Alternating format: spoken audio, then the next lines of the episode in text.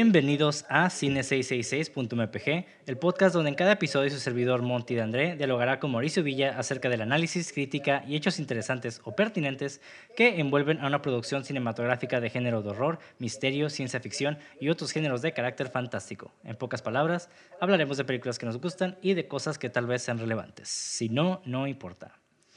Y bueno, el día de hoy les traemos un episodio especial donde hablaremos acerca de la serie anime Shingeki no Kyojin, mejor conocida como Attack on Titan o Ataque de Titanes, supongo en español sería. no sé, güey. Ahorita qué, qué buena pregunta, ¿eh? No había puesto a pensar cómo se llamaría eso en español. Sí, bueno, Ataque al Titán, Ataque de Titanes tal vez, no sé. Eh. Que es una serie, sí, bueno, es una serie que salió en el 2013 y que llegará a su conclusión este 2023, que ya con la me cura que hacen eh, la final de temporada parte 1, parte 2, parte 3. Sí, ya. Ya mejor hagan. Con Harry Potter empezó toda esa cura, ¿no? Me acuerdo que. Sí, güey, es como. Y luego Twilight, y luego Avengers. y ya todo el mundo. Sí, es como la séptima temporada, yo creo, ¿no? Sí, ¿cómo podemos exprimir esta franquicia más todavía? Sí. O sea, es la cuarta, pero es la séptima en realidad. Ajá. Bien absurdo eso, ¿no? Sí, y pues está, está cool porque. De hecho, esa serie tú me la recomendaste, güey. Simón, igual que Berserk. Las únicas dos buenas series para mí, en mi opinión. Sí, de hecho, son las únicas dos que me has recomendado, pero pues están chingonas. Y de hecho, por eso quería hablar contigo, porque pues creo que la hemos estado viendo desde que salió. Sí. Yo me acuerdo que salió en el 2013 y los primeros, apenas acaban de salir dos episodios. Me dijiste, no, güey, que ve la chingada. Y yo como que, arre, pues, y ya lo empecé a ver. Y fue como que, ah, no mames, está, está curada. O sea, el quinto episodio fue como que el más, wow, porque pues cuando matan, bueno, pues, pues spoilers, matan ¿no? al... Ya vas a... Sí, bueno, bueno, vamos a, hablar un poco de spoilers en este episodio. Igual si no han visto la serie les recomiendo que la vean y después vengan a ir al podcast. O igual si les vale madre, pues oigan el podcast, ¿no? oh. Sí. Y bueno, pues, de hecho Attack on Titan originalmente pues una serie de manga. Como todos los animes que hay siempre son mangas primero. Simón. Y esta está escrita e ilustrada por Hajime o es Hajime Isayama. Sí, güey. Eso va todo hasta súper curada porque, bueno, me gustaría tocar un poquito lo del manga porque su dibujo está bien feo, güey. Pero estéticamente feo le queda mucho a la historia que está contando. Porque a veces tiene desproporciones bien feas. Como que, como que te le falta pulir ciertas cosas, pero siento que ese le da como charm y lo hace más grotesco y violento, en mi opinión. Sí, fíjate que yo nunca, bueno, leí el manga nada más al final, ah. porque faltaba bien una temporada y dije, ah, ya, ¿sabes qué? Voy a leer el pinche final, porque nada más son nueve, episodios. Ajá. Y dije, ya, fa que lo voy a leer. Ajá. Pero antes, antes no lo quería leer por lo mismo, porque, digo, uno no soy muy fan de estar leyendo mangas, pero solamente cuando es como que el arte es muy, es muy bueno, como en Berserk. Y en este fue como, bueno, ya, o sea, porque ya estoy bien entrado, ¿no? En la pinche trama, entonces Sí, no, no mucha gente. Ah, personalmente a mí sí me gusta porque me gusta que esté como bien trashy, punky bien poquito. Y siento que sí le queda la historia. Pero si digo objetivamente, no es de las mejores este, artes. Aunque tiene cosas bien vergas. Porque está bien chistoso que puede poner como un, un splash bien vergas. Y luego la siguiente toma donde nomás están hablando bien X, como que todo está bien chueco, ¿no? Bien feo. Y es como, güey, qué pedo. qué contraste tan. Como, no sé, güey. No es como que quiera hablar del vato mal, pero como que le falta pulir el craft de las proporciones, ¿no? Sí, y creo que también hay otros animadores, ¿no? Que ya involucrados, entonces como que de repente sí cambia por el, trazo por lo mismo. No, yo me refiero en el manga. Yo me refiero el manga. Sí, sí. No, pero incluso en el manga creo que creo que no nomás era él. Ah, ok. Cierto punto. Pero, no estoy seguro. O sea, eso es algo que leí, pero no me consta. Entonces, Ajá. quién sabe, ¿no? Ok, ok. Y bueno, entonces, digo, lo interesante de este vato del Hashime Isayama bueno, una nació obviamente en Oyama, en Japón, pero específicamente en Oyama, que es la prefectura de Oita. Se supone que ahorita ya se dice que es la parte de Ita. Okay. H-I-T-A. Que es, un lugar. Me imaginé. sí, sí, sí. No, pero el vato empezó, empezó a escribir estas obras de manga en la secundaria, güey. Entonces, el vato empezó a mandar sus obras a concursos. Ok. Y Ajá. Y después de graduarse de la secundaria, se matriculó en el programa de diseño de manga en el departamento de artes de Kyushu Designer Gakuen. Gakuen. Ok. Y en el 2006 solicitó el magazine Grand Prix, conocido como MGP, promovido por Koda- Kodansha, y una versión corta de Attack on Titan recibió el premio Fine Work. O sea, está bien loco porque, de hecho, tú me dijiste, ¿no? Que su primera obra básicamente es Attack on Titan, y en chinga empezó a ganar un chorro de premios el vato. Ay, no me acuerdo, como- la neta, güey. ¿Sí? O sea, el vato a los 20 años se mudó a Tokio. O a la verga, güey. Es como. Ajá, a los 20 años se mudó a Tokio y trabajó en un cibercafé, de esos como típicos cafés japoneses. Ajá. Y ahí el vato empezó como a trabajar en su, en su manga. Y ya en el 2009, pues ya eh, empezó a trabajar en su primera serie, ya formalmente, ya, ya no solo el trabajo pequeño de Attack on Titan, sino ya como que en su serie larga. Simón. Y pues comenzó en la revista mensual Besatsu Shonen. Y pues ya después de ahí ganó un chingo de premios el vato, básicamente. de ahí sí hizo vergudo el vato, hijo, de aquí soy. Sí, pero realmente es su primera serie de manga, este, Attack on Titan, y en chinga le fue bien. Entonces, es como una de esas rarezas, ese güey. Y, y ah, fíjate que sí, güey. Y no quiero. Asocio mucho Attack on Titan con Game of Thrones. Hasta cierto punto, ¿no? Este, porque Sí, para mí el final, no estoy diciendo que es, y lo hablamos, lo comentamos un poquito, no está chafa el final, creo que es funcional, pero objetivamente, puedo, y personalmente puedo decir que quedó, puede quedar mejor, o pudo haber quedado mejor. Hasta incluso que creo que los fans se emputaron y tuvo que reescribir el final, que tampoco gustó mucho, pero es como que, pues bueno, es un mejor avance, ¿no? Pero... Ah, siento- Eh, Ahorita vamos, no, no quiero, no quiero saltarme al final, Sí, sí, sí. porque a mí sí me gustó, pero al final vamos a hablar por qué. Ujú. O sea, me gustó, pero al mismo tiempo entiendo por qué a la gente no le gustó. Ajá, e- estoy como en el mismo punto que tú, creo. Un poquito más a que me hubiera gustado otra cosa. Porque sí se iba para un camino bien vergas, la neta, güey. Y fue como, oh, bueno. Está bien, ¿sabes cómo? No es un Game of Thrones, obviamente, así de culero. Pero sí es como que. Ya sé. No, fíjate que a mí no, o sea, ya ahori- ahorita que lo, que lo volví a, a- a ver otra vez la temporada, esta última, Ujú. como que ya empecé a ver más cosas y creo que tengo como otra, otra mentalidad al respecto. Ok. Y me gustó mucho, a ella me gustó mucho el final. Digo, igual sí, tengo, tengo un cierto problema con una parte, ¿no? Pero igual ahorita lo vamos a mencionar. Simón. Pero an- antes de hablar de las cosas importantes, hay que hablar de la sinopsis, un poquito de que trata la, la historia. Y pues hablar de la historia en sí ya como un poquito más desarrollada junto con los personajes y demás, ¿no? Simón. Entonces la sinopsis va así. Eh, está ambientado en un mundo donde la humanidad se ve obligada a vivir en ciudades rodeadas por básicamente tres enormes murallas que protegen a los humanos de estos como gigantes que devoran personas. Y estos gigantes tienen como formas humanas, pero al mismo tiempo como medio amorfas, o sea, como que no tienen como una figura humana muy, estet muy agradable, ¿cómo se llama? Agradablemente estética. Simón, porque a veces puede tener como el cuerpo Oh, bien gigante y los bracitos chiquitos, ¿no? Y la cabecita bien grande. Y está como que técnicamente es humanoide, pero desproporcionado, pues. Y unos que sí están como Sí, bien sí, sí. proporcionados, pues. Pero otros sí con nomás que es la pura cabecita y dos manitos así. ¿Qué, qué pedo, güey? Y la historia comienza con Eren Yeager, que es el protagonista de esta historia. Y el vato básicamente promete exterminar a los titanes después de que provocaron la destrucción de su ciudad natal y la muerte de su madre, ¿no? Güey. Que está... Ah, que para mí, y siempre lo he dicho, que Attack on Titan es uno de los mejores pilotos y eh, primeros episodios en general, ¿no? Hablando de, teri- de sel- series, televisión y anime, para mí es como... Está perfecto el primer episodio porque te introduce todo y te da un payoff de todo y te deja hook. Para mí es perfección así como guion. Digo, no sé si se escribió un guion así se, pero para mí el storytelling de ese primer episodio fue increíble porque es el hook de todo, güey. Si para mí el primer episodio no, no hubiera pegado, esa madre siento que Attack on Titan no hubiera volado, pero pues tienen también buena base de dónde se basaron, ¿no? Porque cuando se muere la mamá de Eren Jaeger, que, que tú no sabes qué pedo, ¿no?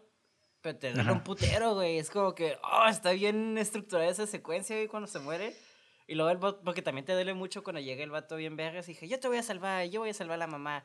Pero el vato se acobarda en cuanto ve la cara y eso lo hace todavía más humano y el vato ¿sabes? dice como, ¿sabes qué? Mejor salvo a los niños porque no puedo contra esta madre y la mamá se muere, güey. Y, y se ve bien humano porque el, el, el, el Eren, lo tengo bien marcado, el vato, bien huevudo, dijo, yo no voy a voltear y voy a ver esta madre cuando mi casa sí voltea, güey. Y, se, y ve cómo mata a su mamá y es como a la verga, güey. Todo eso está bien. Y entiendes como el, el porqué del odio, ¿no? Y, y lo que me gusta mucho es porque el setup de esto fue muy increíble, muy chingón porque hay muchos personajes en anime que siempre, yo soy el mejor de todos y voy a destruir a todos, ¿sabes? Como que siempre están raging. Sí, sí. Y para mí, Eren y Guts de Berserk son los personajes más desarrollados en anime de que entiendes realmente el odio, el porqué, ¿sabes? Como no, se siente como que el, el, escritor o el guionista o lo que sea te dice, está enojado porque le pasó esto. Con esto lo sentí, lo viví, lo vi, ¿sabes cómo? Que fue para mí... sí, definitivamente el personaje de Eren eh, tal vez yo no lo, lo con, con, Guts de Berserk. No, pero he's too angry to die, pues. A eso me refiero. Sí, ok, sí, ya. sí, sí, sí, definitivamente el vato. Los primeros episodios a mí me cayó mal porque se la mm. pasaba gritando el vato. Y como que es de que, ah, otra vez te voy a estar gritando, ¿no? Ajá. Como de que ya, o sea, tal vez a una persona adolescente pues les guste mucho, ¿no? Pero ya como que, no sé, güey, a mí me está hartando un poco como que esa inmadurez. Pero lo entiendo porque pues es un niño, ¿no? Sí. Eh, y, y, parte de, bueno, no quiero abordarlo tan en la parte del final todavía, pero pues se nota que desde el principio el vato tiene esta, esta, esta este fuego dentro de ese güey, ¿no? Como que muy, ese tipo de personalidades coléricas que se encienden en chinga, ¿no? Simón. Y, y son como más de, de, que de tomar acción que de quedarse a pensar, ¿no? A comparación de los otros dos, eh, que, que está, está, muy chistoso, ¿no? Porque en, en el anime Ajá, en el anime tiene estos dos compañeros que empezando la historia, pues básicamente. Ajá, casa y Armin. Armin es este niño como súper tranquilo, muy inteligente, es como básicamente el cerebro de los tres. Y luego tenemos a mi casa, que es la niña callada, pero que esa morra básicamente es una verga en todo, ¿no? Sí, es como que el, eh, lo que me gusta mucho es como Eren son las emociones. Este, Armin es el cerebro, como tú dijiste, y mi casa es el músculo. Digo, tampoco se trata de, pongo mi, cuando digo músculo, no es como que ella nomás se agarra los putazos, ¿no? O sea, sí tiene más allá, pero me gusta porque el trío conforma un cuerpo, pues, o sea, son como, son uno, pues, pero cada quien tiene como su, su enfoque, como tú dices, ok, si Eren es muy emocional, es cuando Armin empieza más objetivo y empieza a tranquilizar las cosas, ¿no? O cuando se están metiendo en problemas, pues como que mi casa es como que se pone las pilas para proteger el grupo, ¿no? Es como que es todo como una, una pues una combinación entre los tres que hacen como un mejor personaje. Entre los tres personajes se apoyan para hacer mejor personaje. Ah, suena raro lo que dije, pero... Sí, sí, hacen mancuerna básicamente y medio se encajan uno con otro y se completan, ¿no? O sea, y también es lo que crea conflicto entre ellos a veces.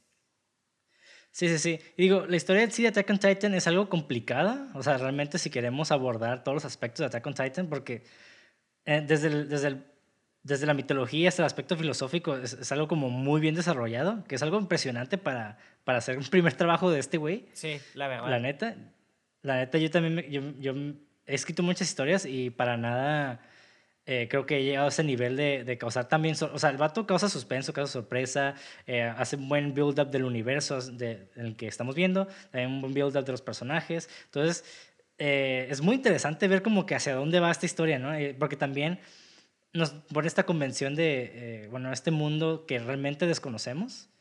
Si fuera un mundo conocido, tal vez dirías, ah, va a pasar esto, va a pasar lo otro, pero en esta, de hecho, crecemos junto con ellos dentro de las murallas. Entonces, vemos, no, no sabemos qué hay más allá de las murallas, no sabemos por qué los gigantes, no sabemos de dónde vienen, eh, qué hay más allá. En, realidad están varados ellos solos, tal vez hay más, ¿no? Como, como en The Walking Dead, ¿no? Que vemos, siempre estamos con los mismos personajes y siempre estamos pensando que van a encontrar a alguien más, pero de todas maneras sí pensamos de que, ah, seguramente va a haber otras personas como ellos, ¿no? Porque es un mundo eh, construido a partir de nuestro mundo. Y en este todavía como que, eh, no sabes, este misticismo existe todavía ahí, ¿no? Sí, sí, sí, está como medio arcaico el mundo, o sea, como que hay ciertos elementos que sí familiarizamos con nosotros, pero a la vez hay mucha diferencia que también nos aleja a cierto punto, ¿no? Y como, que, y como tú dices, crecemos con los personajes y estamos conociendo este mundo junto con los personajes, aunque teóricamente ellos ya conocen más ese universo, ¿sabes cómo? Pero vamos creciendo Sí, porque... Sí, y está bien loco porque, digo, al principio eh, yo diría que es como una serie muy atemporal, porque al principio no vemos en qué, o sea, intuimos más o menos como en qué época están, pero también pensamos, a lo mejor sabes que está en el futuro, porque la humanidad le pasó esto, entonces, entonces tal vez en un futuro muy lejano, tal vez el 3000 y algo o 4000 y algo, va a suceder algo horrible con la humanidad y ellos tienen que quedarse dentro de las, de las murallas, ¿no? Simón. pero después te das cuenta que... Ajá, pero después te das cuenta de que, oh, aguanta, ni siquiera es futuro, o sea, es como, es como otro universo, pero más o menos como que la, en la temporalidad de medio Primera, Segunda Guerra Mundial, ¿no? Sí, sí, sí. Como, como que ese tipo...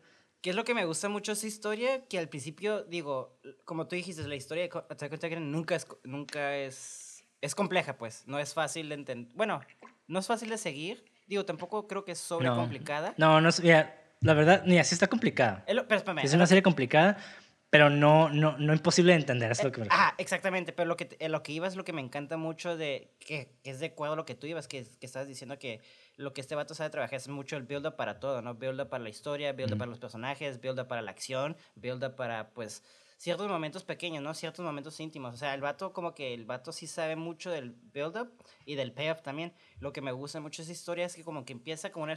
Lo asocio mucho a todo el como si fuera una película de... o una serie de zombies como The Walking Dead, ¿no? Obviamente son zombies más gigantes, pero los, eh, los paralelos se entienden, ¿no? más letales. Exactamente, ajá. Entonces, este, son un horde, siempre van contra ellos, siempre están corriendo, ¿sabes cómo? Hay como similitudes. Entonces, lo que me, lo que me encanta de esa historia es que empieza como algo sencillo, pero con un misterio. Ah, cabrón. Son estos cabrones que están en una ciudad sobreviviendo. sí, o sea, como que no te imaginas toda la historia que hay detrás de, de, la problemática. Exactamente. Entonces, lo que yo pensé que iba a ser, ah, pues es un grupo de vatos que nomás están sobreviviendo, ¿sabes cómo? Pero luego te das cuenta que el gobierno está involucrado, pero nada más no es el gobierno, sino ahí también hay conspiraciones y te quedas, oh, la verga, y luego te das cuenta, ok, hay más gente ya, y como que poco a poco va creciendo, va creciendo, va creciendo. Y me acuerdo mucho, mucho, mucho de la primera temporada cuando se hicieron todos esos twists por ejemplo, el más famoso al principio es cuando se muere Eren, ¿no? Como en, el quinto episodio que tú dijiste. Y todo el mundo se quedó como a la verga, ¿qué pedo, güey? Y, y, ese mismo twist que fue, ah, no, Eren está vivo, güey. Pero es uno de ellos y te quedas, ¡oh! Está bien badass eso, güey. Y cada vez que hay una revelación, lo maneja de una manera porque te quedas, ok, esta serie ya no puede hacer más allá. Pero oh, no, ya resolvimos qué es lo que está en el basement ahora viene lo político y te quedas, oh, la verga, y da un giro bien curado porque... Sí, y, ahí es donde se empieza a poner complicado realmente, ¿no? Porque, ah, sí, porque hay como una historia de, bueno, aparte de todo, todos los, los, los, elementos históricos que tienen los titanes, también hay una historia entre los países, eh, los objetivos que tiene cada personaje, y es lo que lo realmente se vuelve súper complejo, ¿no? Sí, por eso lo asocio mucho a Game of Thrones, ¿sabes cómo? Porque vamos saltando... Definitivamente, güey. Ajá. Definitivamente es como, yo diría que es como ese nivel de complejidad tipo Game of Thrones, que ah, yo, yo cuando hablo de, de, complicado, no hablo complicado de que, oh, o sea, ocupas saber todo esto antes de, de, entenderle, o sea, no, no realmente, o sea, lo entiendes conforme ves la, la, el anime, pero sí tienes que estar muy atento quién es quién, uh, qué es lo, cuáles son los objetivos que cada quien busca, eh, y, y, eso es muy importante porque es, más o menos te, te tiene la expectativa de qué va a ser cada personaje, ¿no? Porque eso sí le doy mucho a esta serie, es de que cada personaje es muy leal a su personalidad, güey. Muy, muy, muy leal. Yo creo que nadie hace nada fuera de... Del personaje. bueno, solamente hay una cosita que ahorita al final hablamos de eso. pero, pero fuera de eso, o sea, todo es muy congruente. Sí. todo es muy, muy, muy, muy congruente. Sí, sí. De hecho, lo que también, lo que hace complejo esta serie, para mí, no es en sí la trama en sí, o sea, sí tiene su complejidad, obviamente, pero lo que le hace complejo es cómo relaciona el, el guionista, el, el, creador. Y, ¿Cómo se llama, dijiste? Se me olvidó el nombre. ¿Quién? El, el, mangaka. ¿El creador del manga? Simón. Hajime Isayama. Isayama, le voy a decir Isayama. Yo sé que lo que me gusta que mucho de Isayama es cómo el vato relaciona a los personajes. Por ejemplo, tenemos una relación entre Annie y Armin que te quedas, ok, hay algo ahí entre ellos dos, ¿sabes cómo? No necesariamente romántico, pero hay una química bien intensa, pero también hay entre Armin y Eren, o también hay Anne y Eren, ¿sabes cómo? Todos los personajes están involucrados, aunque no sean como los personajes principales. Una acción desplaga a otra cosa que el otro personaje va a reaccionar de cierta manera. Entonces, lo que me gusta es que todos los personajes, por más distanciados que estén en manera de historia, sus acciones están afectadas por otras personas. Por ejemplo, cuando Annie se revela que es un titán, luego Bertolt y Rainer son titanes, te quedas a la verga, güey, ¿a quién puedes confiar? Y crea como una paranoia tipo The Thing, donde ya no sabes quién es quién, güey, te quedas a la verga, güey. Y para mí la primera temporada jamás, para mí es la mejor, porque es... Yo lo estaba leyendo, el manga yo lo leí primero porque una amiga de Irlanda, de hecho, me lo recomendó. Y, y en cuanto vi el anime dije, a la verga, sí está bien fiel, pero pero ver todo desafado, viendo cómo todo estaba pasando y viendo cómo la comunidad de Army estaba reaccionando, yo como, ¡ay, lo que viene, lo que viene! Y se sentía bien chido estar, ser parte de algo tan nuevo, ¿sabes cómo? Y digo... Sí, porque eh, sí, hay que... Hay un pequeño paréntesis, ¿no? Porque mencionaste lo del anime que va con el manga. Y sí, pero oh, es que el anime, yo creo que Digo, eh, en, contraste con Berserk, el manga está increíble y el anime está 2-3. O sea, realmente el anime noventero es como que lo más fiel, yo diría. Ajá. Ya, ya después como que se vino abajo bien canijo eh, por la calidad y no sé. La historia. Pero algo que tiene, sí, algo que tiene mucho Attack on Titan es como la... Aparte de que se mantiene fiel a la historia, o sea, el, el, anime realmente se aporta mucho más allá de la historia, ¿no? Como que todo. Uno, el score musical, porque el score musical está pasadísimo de lanza. Yo sé que te mama un putero, güey. A todos nos mama. Me mama un chingo, güey. Tú siempre es, me cuentas, güey. Es que, güey, la neta, siempre que veo la temporada, siempre oigo la música, el score musical de esa temporada, güey, porque a mí me gusta mucho. Eh, digo, no soy muy fan así como de la ópera en sí, pero de repente veo como scores, de, bueno, más bien como canciones de ópera, o digamos, eh, obras de sí, digamos como piezas de ópera, que digo, oh, no mames, o sea, qué, qué chingón, güey, como que sí puedo, sí admiro, eh, o sí sé cómo, ¿cómo llamarlo? ¿Entiendes ese craft? Sí, entiendo el craft hasta cierto punto, ¿no? Entonces, eh, eso me, llama un poquito más la atención. Entonces, cuando veo de repente que le meten eh, estos como sonidos orquestales, voces como medio de, de, ópera, también como que le da todavía más ese, de, oh, ese feeling de de, ¿sabes qué? Como de comunidad, güey, como, mm. como nosotros contra ellos, ¿no? Sí, sí, sí. Ese tipo, ese tipo de feeling o vibe que no solamente la música, o sea, la música parece que, que cada vez que empieza, o sea, en, en mi mente es lo que sucede, ¿no? Como que van a pelear, ¿no? Y de repente empieza la música y oyes de repente como, ja, ja, como que las voces, y te quedo, oh, como que siento que hay como más gente todavía involucrada en ese pedo. Sí, sí, sí. No solamente los principales o los secundarios, ¿no? Como que todavía hay más atrás que, que son, son, los que tienen que proteger, ¿no? O, no sé, güey, como que siempre he, visto a, al score musical de Attack on Titan con, con el anime muy, muy, muy de la mano siempre, güey. Sí, ¿no? Y de hecho... Ajá. Pues es que algo que tú dices ahorita que como que mucho da, este, y es algo como filosófico que toca mucho, es como la cuestión del deber, ¿no? Y, y saber cuándo Que tienes que poner tus necesidades como ser humano primero y las necesidades de la comunidad primero, ¿no? Y algo que me encanta para mí, y ahorita que lo mencionas, es para mí, el personaje favorito para mí, me gustaría decir Eren, pero mi cerebro y mi corazón dice que es Erwin, güey. Ese vato. Erwin, güey, Erwin, Erwin es, un, es, una, es un, son huevos, con, es, vato son puros, es, bolas, güey. Sí, güey. Son puras bolas y, dos patas, güey. Y eso es lo que me. Y sin un brazo. Eso es, ese vato es la, como que la imagen que se me viene a la mente cuando dicen este, el deber primero, ¿sabes cómo?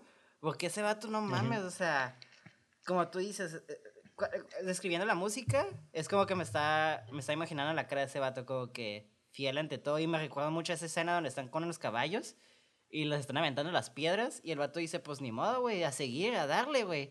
Y todos están charging y te quedas, no mames, güey, qué huevos de tener como esa voluntad de, de, de, que te valga verga la, tu vida, literalmente, güey. Sí. Por el nada más para poner en contexto, sí, nada más para poner en contexto a las personas que están oyendo que no han visto el anime. Eh, básicamente los, el personaje principal junto con sus amigos se meten a una sección militar dentro de, de las murallas, básicamente que, que, se le llaman los scouts, que están destinados ellos a salir, básicamente su deber es salir a buscar como rastros de la humanidad, ¿no? Y explorar y atraer cosas, a, pues básicamente investigar acerca de los titanes, ¿no? A diferencia de los otros sectores que son como más de policía local o policía del, del, gobierno. Sí, el que, ellos, que más que, nada, que se cuidan las paredes y todo eso, ¿no?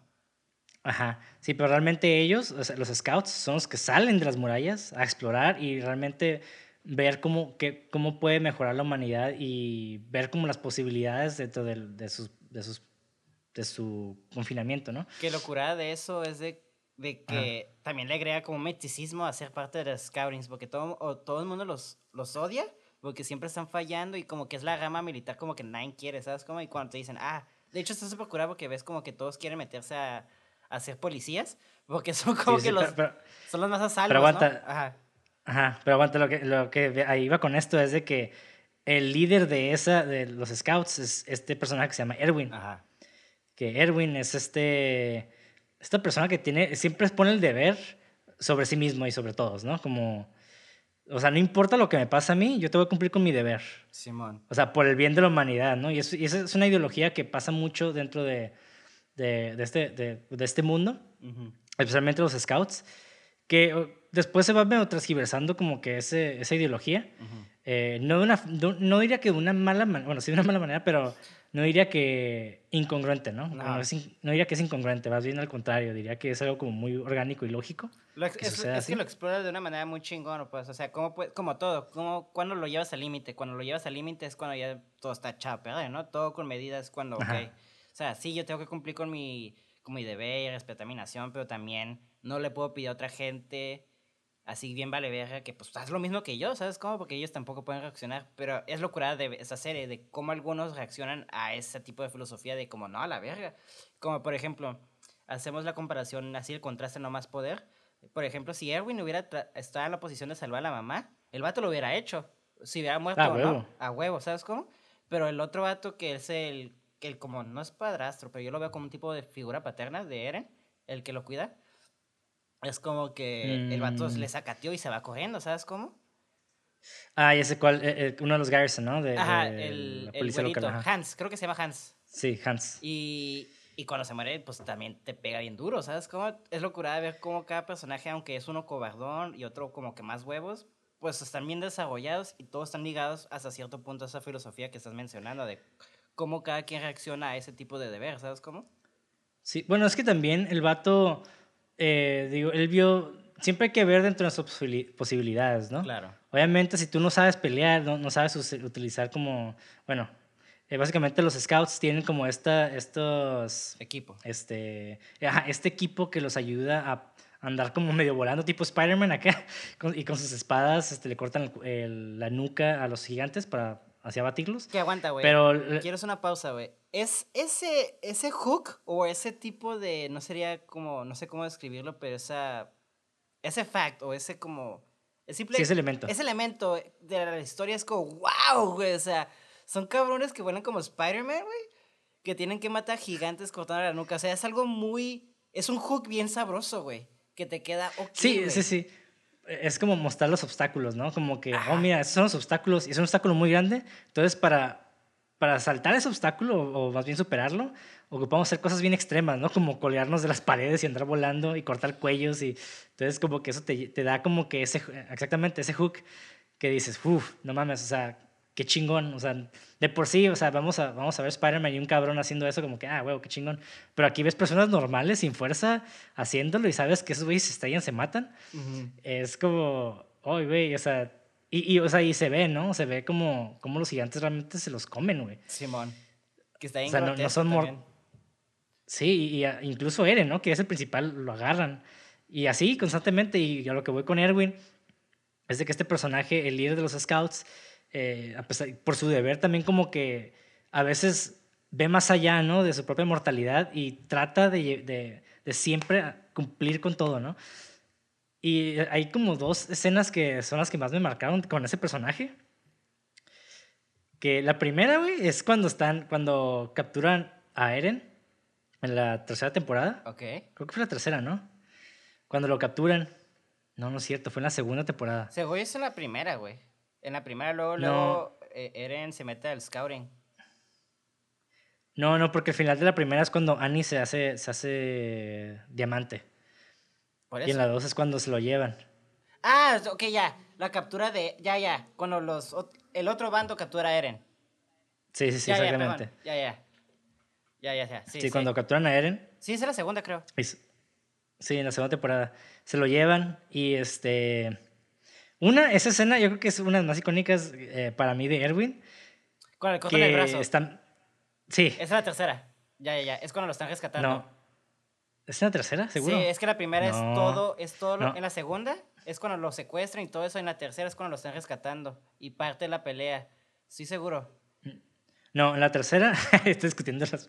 Ah, es que, bueno, bueno, independientemente de, cuál sea, de cuál sea, ajá, lo capturan, lo capturan al vato ¿Y quién rescataba a Eren? y, y quieren rescatar a Eren y todos, todos mientras están cabalgando hacia rescatarlo, que es básicamente Eren está, está capturado por, por Reiner, que es este personaje que lo traicionó y está convertido en titán. Y junto con el otro güey, el Bertolt, que nunca puedo pronunciar- su nombre, güey. Bertolt. Según yo le llamo Bertolt. Bertolt, ajá. Pero que, ay, güey, que ok. por cierto, con los traiciones es un dolor bien feo, güey, porque ya te habías encariñado Sí. con el- todo el grupo, güey. Y luego que... Excelente escena, güey. Sí, la Ah, verdad. pero antes, antes de saltar esa escena, güey, que van corriendo tras de ellos y están los scouts acá como que en su formación eh, esparcida. Simón. No me acuerdo cómo se llama esa, esa, esa, esa formación. Sí, sí, sí. Pues, ajá, como que todos empiezan como a, a dudar porque pues ven como todos los gigantes empiezan a comer a todos, ¿no? Simón. Y ya todos están con un chingo de miedo y Erwin es como que dice, el vato dice su speech, ¿no? El clásico speech de todos podemos y la chingada. Esto es por la humanidad, aquí se decide la humanidad. Pobrecito, siempre dice eso, ¿no? Pero, Sí, sí, sí, sí. Eh, pues es que Pues sí, güey. dice Ajá, sí, sí. Con esto, con esto se decide eh, nuestra humanidad. Y nomás se ve que un titán llega y se lo come, como que se lo va a comer. Y todos acá como que se congelan porque, güey, no mames, acaban de Se agarrar líder, Ajá. a nuestro líder. Y este vato mientras está en la boca este güey empieza a gritar, avance, no se detengan. Acá hay como oh, fuck. Bien está, o huevos, sea, está súper genial. Está súper vergas Sí. porque el vato empieza a cargar así como bien huevos, así como que si... Es, es lo que me gusta. Es un líder, por ejemplo, güey. Y ese vato, por más intenso que sea, no te va a pedir algo que no, hubiera, que no va a ser él, ¿sabes cómo? Y esa escena Ujú. que tú dices es como la escena perfecta de un personaje. O sea, describe la escena personaje porque el vato me están comiendo. Pero me están comiendo, pero es el momento decisivo de la humanidad. ¿Yo qué, morros, cabrones? Ustedes tienen un trabajo, pártense la madre igual que yo. ¿Sabes cómo? Me, me mama eso, güey. A mí me mama un chingo eso. Esa actitud de un vato que es como que tiene los huevos de decir, ¿sabes qué? Yo valgo verga, pero pues... Pero también tú como ser humano es como bien suicida hasta cierto punto esa actitud, ¿sabes? Como, es como, ay, güey, está, está bien complicada esa, esa mentalidad. Y, so- y lo vemos con Eren, con, con Erwin, digo. Que te quedas, no mames. Sí. Y luego, ajá, y, y el segundo, la segunda situación que te digo es este, esta es una, pues básicamente, es- no quiero spoilear, pero spoilers, Erwin se muere. pero antes de, están, él está con su, básicamente con su escuadrón Ajá. de soldados y están siendo atacados por el gigante bestia, ¿no? Que es este gigante peludo que obviamente puede hablar. Es el- creo que es el único que puede hablar, ¿no? Que yo sepa, sí. Que oje, güey, güey. Ajá. Ah, no es cierto, no, creo que hay un par más que pueden hablar. La... Pero- Ajá. La muchacha, creo. Ujú. Bueno, el punto es de que este güey le está lanzando piedras, pero piedras gigantísimas, ¿no? Sí, es como Y artillería, estos güeyes, pues. Ajá, entonces Erwin les dice, miren, la neta no se les va a poner suave, así como que les da el speech, le- les da el speech a sus soldados, ¿no? Y aquí, aquí suceden, aquí pasan muchas cosas. En ese discurso hay como tres corrientes filosóficas bien locas, bien, bien, bien, bien curadas, güey. Porque el vato empieza a decir, ¿no? Mira, no se los va a poner difíciles. Este, la neta, tenemos este deber, la chingada.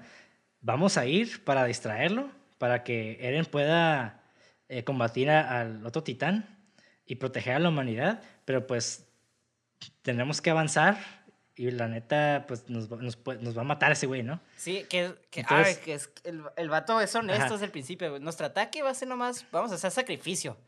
Y lo curada Sí, es que ajá. ves a Er, digo, que ves a Erwin ahí, en la, en, el- en la ofensiva de sacrificio. No lo ves acomodado en una tienda de lejos dando órdenes. O sea, Ajá, es sí, el sí. huevo, sus huevos son los primeros que van a estar ahí. Ajá. Y, y aquí me encanta, güey, porque es, es una... Aquí empiezan como esta, esta corriente medio nihilista, ¿no? Y empiezan a... a los, el, el resto de los soldados empiezan a decir, ah, pero entonces aquí vamos a morir. Y dicen, sí, pero, o sea, ¿qué va a pasar? O sea, si yo me voy, este, y escapo por atrás, o sea, puedo vivir una vida un poco más larga y así. De todas maneras, nos van a comer los titanes, o sea, puedo vivir un poquito más con mi, con mi familia. Y Vato le dice, sí. Entonces realmente no importa, o sea, el morir, no estamos haciendo nada al respecto, vamos a morir como nada. Y el vato le dice, exactamente, o sea, pues sí. Y entonces el vato empieza ya como que a, a- fomentar esto un, po- un poquito esta idea, ¿no? De que, mira, realmente nuestra muerte no va a significar nada para nosotros porque pues vamos a morir como cualquier cosa, vamos a caer y vamos a hacernos mierda. Y empieza a decir, pero, eh, y es lo que le hacen la pregunta a todos, ¿no? Entonces, para ustedes, la muerte de sus compañeros nunca valió nada. Y todos, no, pues sí. y el vato empieza a decir, ¿no? Y entonces el vato empieza a decir, es que nuestro, nuestro valor siempre va a estar dado por las personas que viven. O sea, nosotros vamos a luchar por esas personas que viven, vamos a morir por ellos y nosotros vamos a ser recordados por ellos y, el, y nuestro valor va, va, a ser validado por ellos. Sí, básicamente, ¿no? Es como que, como que el vato les da un poco de esperanza eh, en un, un, poco, una esperanza, yo diría como esperanza trascendental. Sí.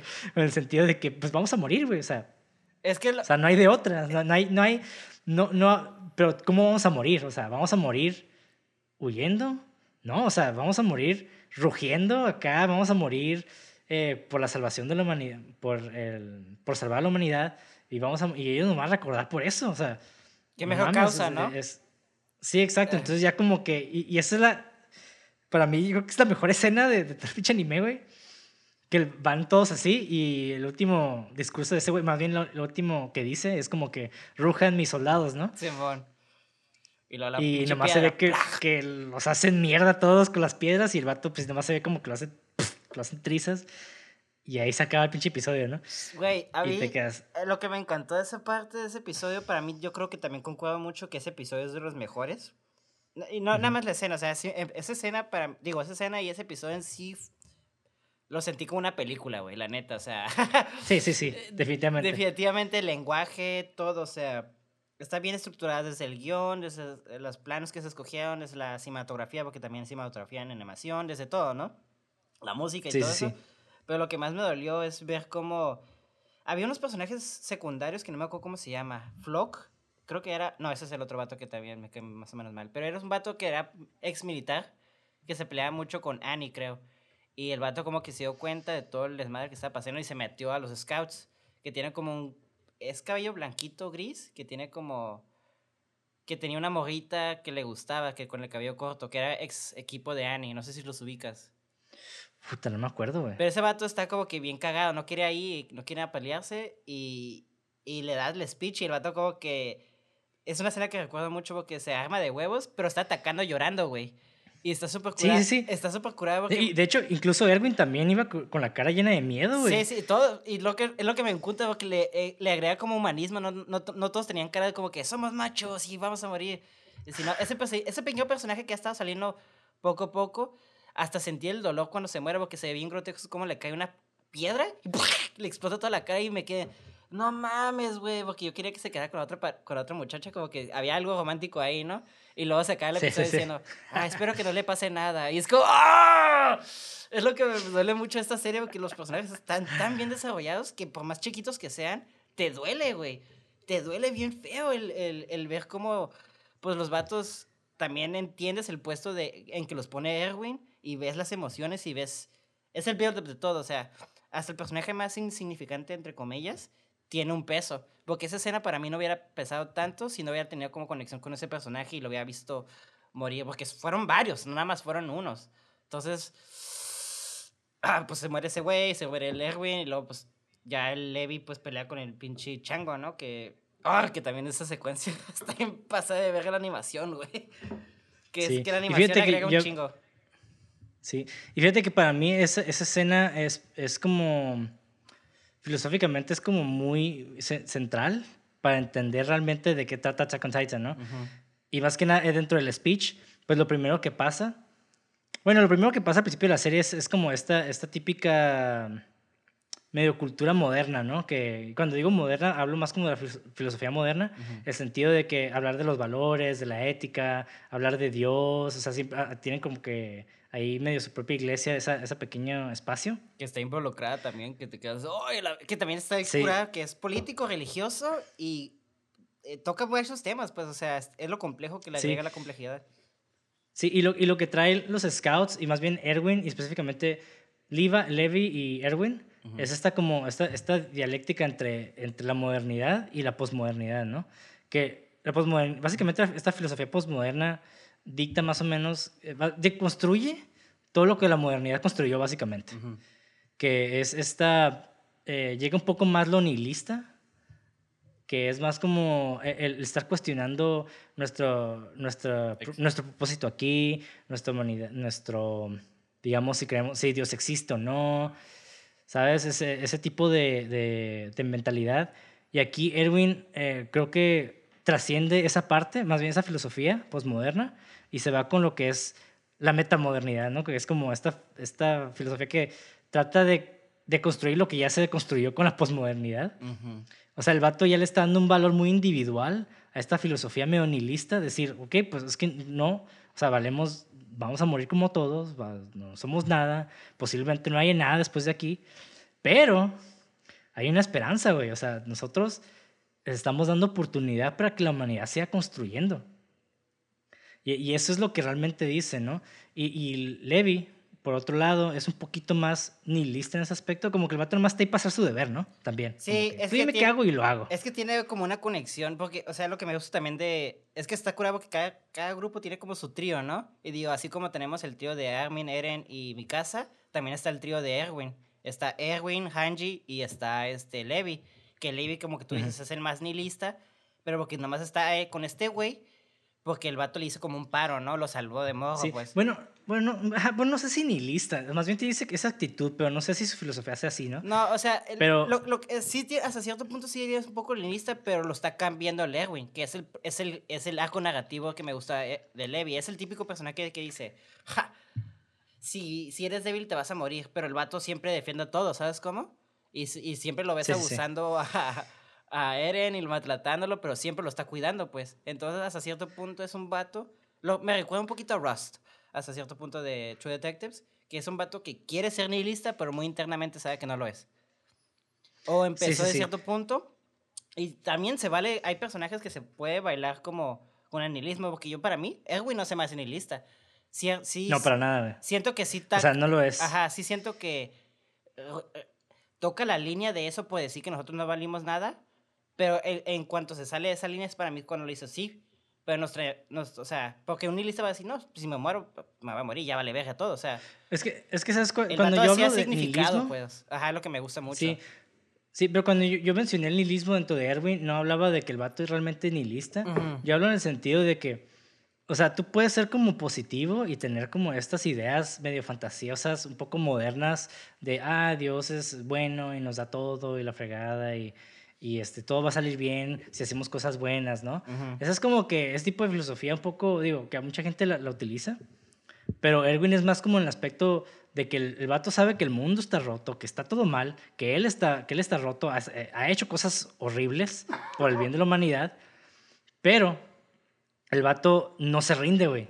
Y ese, ese, ese, ese, ese drive, ese no rendirse es lo que realmente nos convierte como adultos a todos, ¿no? Como el el empujar más allá de, de, lo que la sociedad dicta que, bueno, no sociedad, más bien como del entorno en que vivimos, ¿no? Porque, güey, si todo está en culero y, yo, y, no, no, tenemos propósito, pues mátate, güey. O sea, pues, o sea, sí, pero a fin de cuentas es el seguir luchando, güey, a pesar de las circunstancias, de reconocer que estamos dentro de la mierda y nosotros también estamos rotos.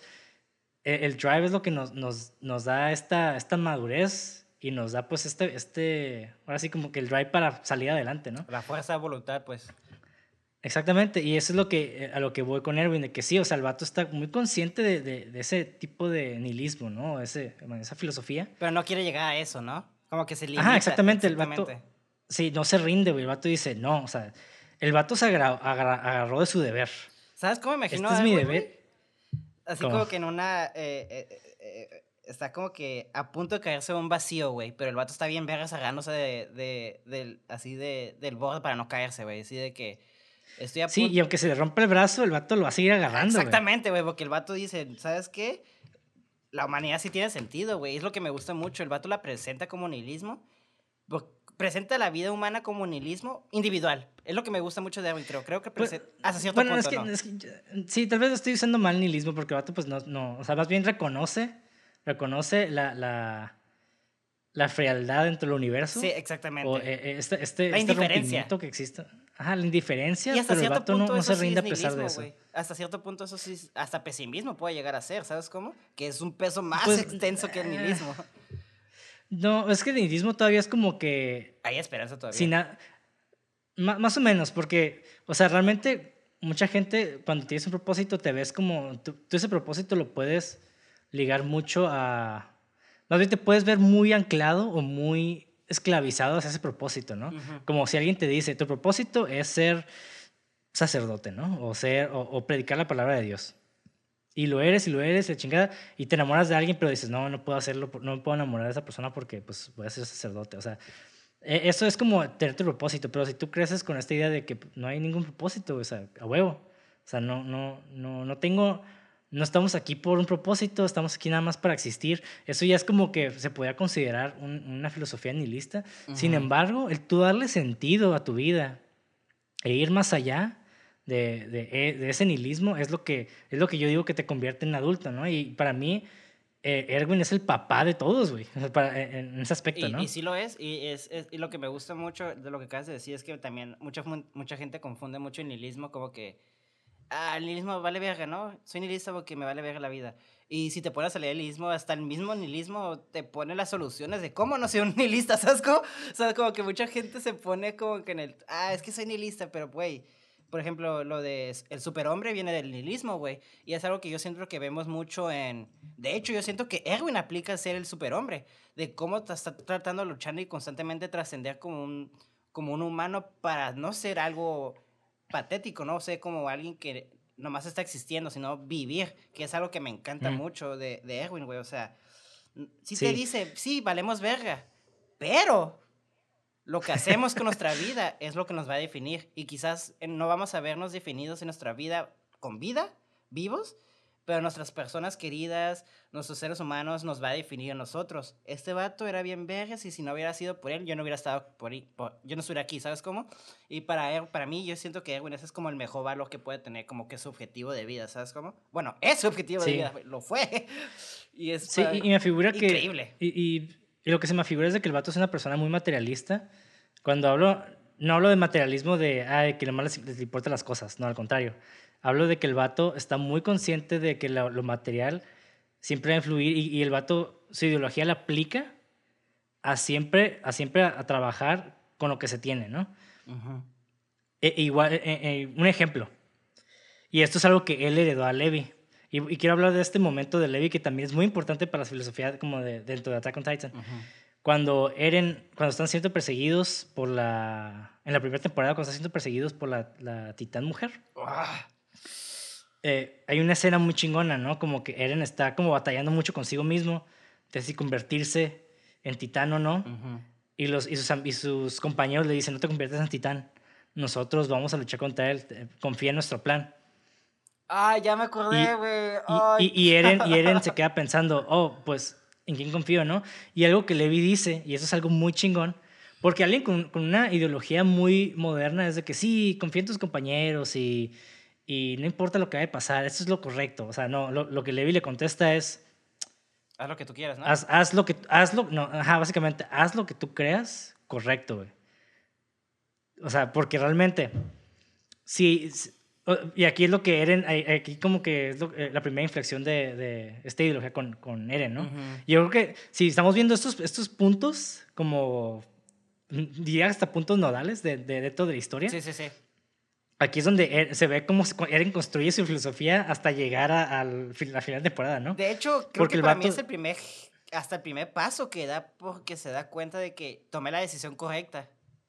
Incorrecta, digo. equipo mi equipo se murió por mi culpa. Pues no, tampoco. O sea, ahí el pedo... Es que lo ve así, Y es pues. lo que...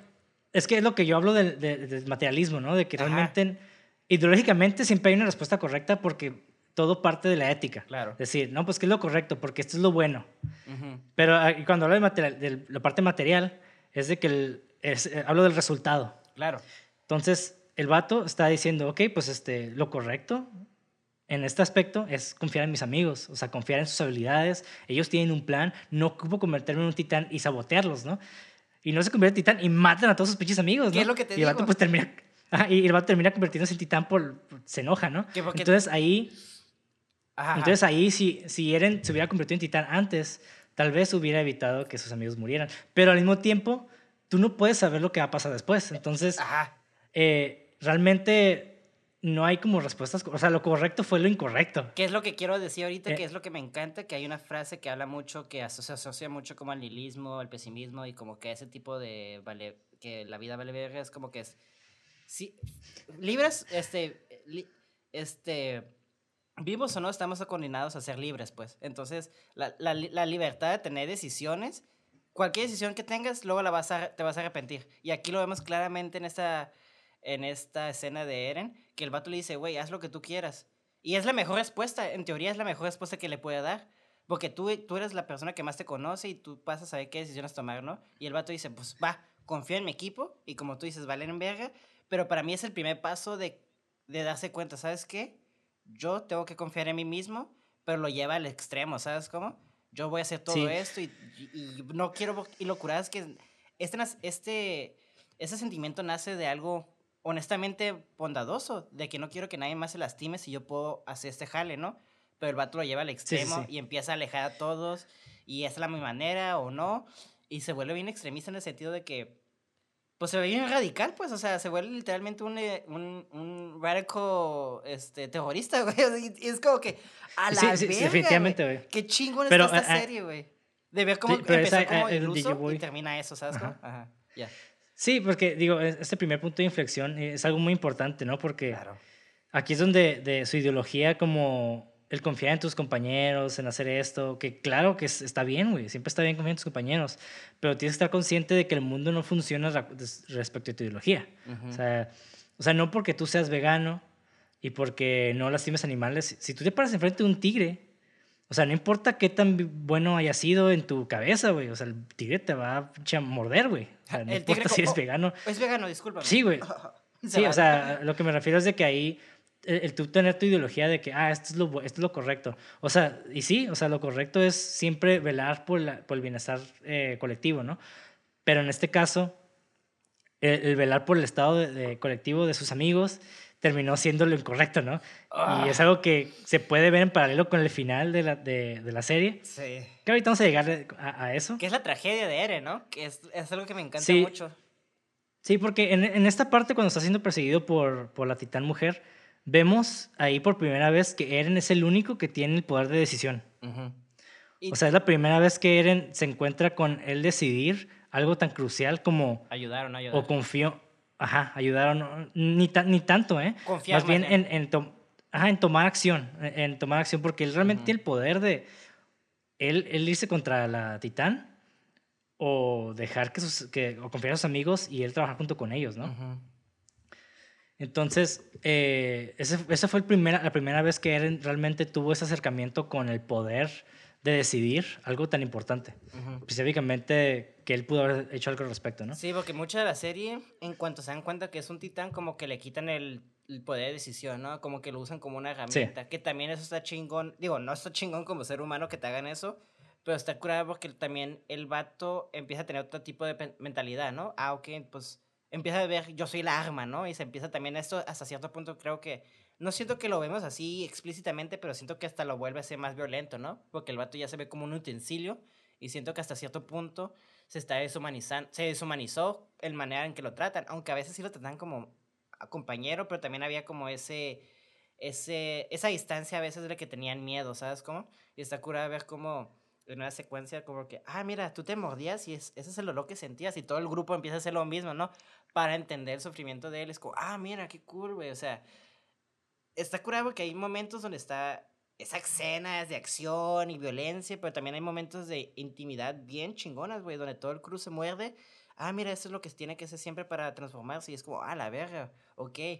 Entonces ves toda esta conexión es emocional y cuando el vato no toma la decisión correcta, para él, según, te duele también. Y también entiendes la decisión de Eren del por qué es así como es. Bueno, sí, pues sí, la simpatizas con, hasta cierto punto de él, ¿no? Tal vez no llegas al extremo que él lo ha estado llegando, pero también no, has, no hemos estado en un punto de sufrimiento como él. Entonces, es locura de esta serie de cómo el vato es, una, es un desarrollo y una, un descenso a, la, a lo villano. una manera tan eficaz y tan paulatinamente que no se siente así como... Eh, y por, los, por eso también asocio mucho a Tatsuka Titan y Berserk. No porque se parezcan, sino como ese... Cuando te presentan un personaje de cierta manera y terminas odiándolo, güey. Como Griffith. como Griffith sí lo odias así en cabrón a Eren. No creo que lo odias, pero te quedas, come on, man. Siento que es un dolor más feo de verlo caer de gracia, ¿sabes cómo? Porque si sus Uy, es intenciones que- eran buenas, güey. Es que. Es que. ay, eso es lo que voy. Realmente. Calificar si es bueno o malo es como irrelevante. Claro, eh, es que desde mi sí. punto de vista. Pues sí, Digo, lo podemos hacer. claro. Pero siento que no es realmente productivo porque aquí la decisión de. Bueno, es que tenemos que, tenemos que hablar de un chingo de cosas. Eh, ¿no? exactamente, es que. Eh, digo, va- vamos, vamos a partir. Aquí, aquí quiero partir a la mitad. Eh, digo, pasa mucho dentro de. eh, en medio de estos episodios. Estamos hablando de más de 80 episodios. Sí. Que van a. Creo que van a terminar siendo como 100, güey. Sí, sí, sí. Entonces, este. Creo que es imposible hablar de todos los episodios, pero Claro. quiero hacer un salto, güey. Hablar un poquito de la mitología dentro de. de, de, de- este, Attack on Titan. Simón. Y uno de ellos es de que, pues, eh, para empezar, los titanes se, se descubre, igual, spoilers, eh, si no han visto, yo creo que aquí, si no han visto la serie, yo creo que aquí eh, lo, lo ideal sería que vieran la serie, porque vamos a hablar de cosas muy importantes. Entonces, aquí déjenlo y después vean la serie, después vuel- vuelvan o si ya la vieron, pues chingón, ¿no? Entonces, hablando ya de la mitología dentro de Attack on Titan, vemos que existió la primera, la primera titán, ¿no? Que es esta muchacha que se llama Ymir Que, ojo, eh, es básicamente, se sacaron el nombre de la mitología nórdica, ajá. que es el primer, básicamente, gigante. Y entonces, eh, al- ahorita quiero abordar algo respecto a Eren de, de eso, porque sí le encuentro una relación muy chingona. Y, pero bueno, hablando de Ymir, que fue la, la, la titán fundadora, ella poseía este poder enorme para, para su país, ¿no? Que este país se llama Eldia, donde básicamente lo utilizaron para gobernar los territorios vecinos. Y pues Eldia se convirtió en este como poder, eh, imperio gigante durante miles de años, ¿no? Creo que fueron como dos mil años aproximadamente de su imperio. Y esta, este personaje de Ymir, eh, al fallecer, heredó sus poder, su poder, más bien se dividió en, en nueve familias reales. Y estas nueve familias reales tenían nueve titanes de diferentes poderes. Uno fue el, el, el titán de armadura, el titán colosal, el titán de ataque, el titán mujer, el titán eh, de la mandíbula, el titán de las, del partido de acero, no sé qué chingados. Sí, o sea, son nueve, ¿no? de clases, ajá. Sí, sí, sí. Cada, cada uno tiene como que su habilidad. Simón. Ajá. Entonces, eh, dos mil años adelante, después de toda esta pinche masacre que el pueblo de Eldia ocasionó en los, países vecinos, el rey decide hacer una tregua con el mundo y dice, hey, ¿sabes qué? Me voy a llevar a mis titanes, me voy a, me a ir a la isla, y en la isla pues voy a borrar sus memorias, nadie se va a acordar y vamos a vivir pacíficamente nosotros en la isla y ustedes en su mundo real. Si un día ustedes deciden atacarnos, pues la neta no nos vamos a poner. O sea, nos atacan y nos morimos y ya. O sea, para, para de cierta manera purgar, aquí es donde llego, voy un poco a, a la filosofía moderna, porque ellos están hablando de, de la ética, ¿no? Que, Y de cómo la ética tiene que tomar este papel muy importante en la evolución del mundo. Sí, que también hay paralelos con los judíos en la Segunda Guerra Mundial, con lo, de- lo de purgar y todo eso, que está eh, también Ajá. interesante ver. Sí. Que también trata el, el, el racismo hasta cierto punto. Sí, sí, de hecho sí. Ajá. Sí, es racismo perfectamente, completamente, güey. Sí. Y bueno, el vato decide vivir adentro, entonces el vato dice, no, pues, o sea, como nosotros hicimos tanto mal en el mundo, si ustedes nos atacan, no nos vamos a defender, güey, o sea, vamos a morir. Ujú. Entonces, del punto de vista lógico, pues suena bien, o sea, ah, ok, pues chingón, ¿no? Dos mil años adelante, bueno, 100 años después, sucede el primer, bueno, casi 100 años después sucede el primer ataque, ¿no? Ujú. de que es cuando cae la, la muralla y todas estas personas que están entre las murallas, pues se descubre que son gigantes, o más bien como eldianos, con sangre de gigantes, así como Loki, que ahorita voy a hablar de Loki, muy importante.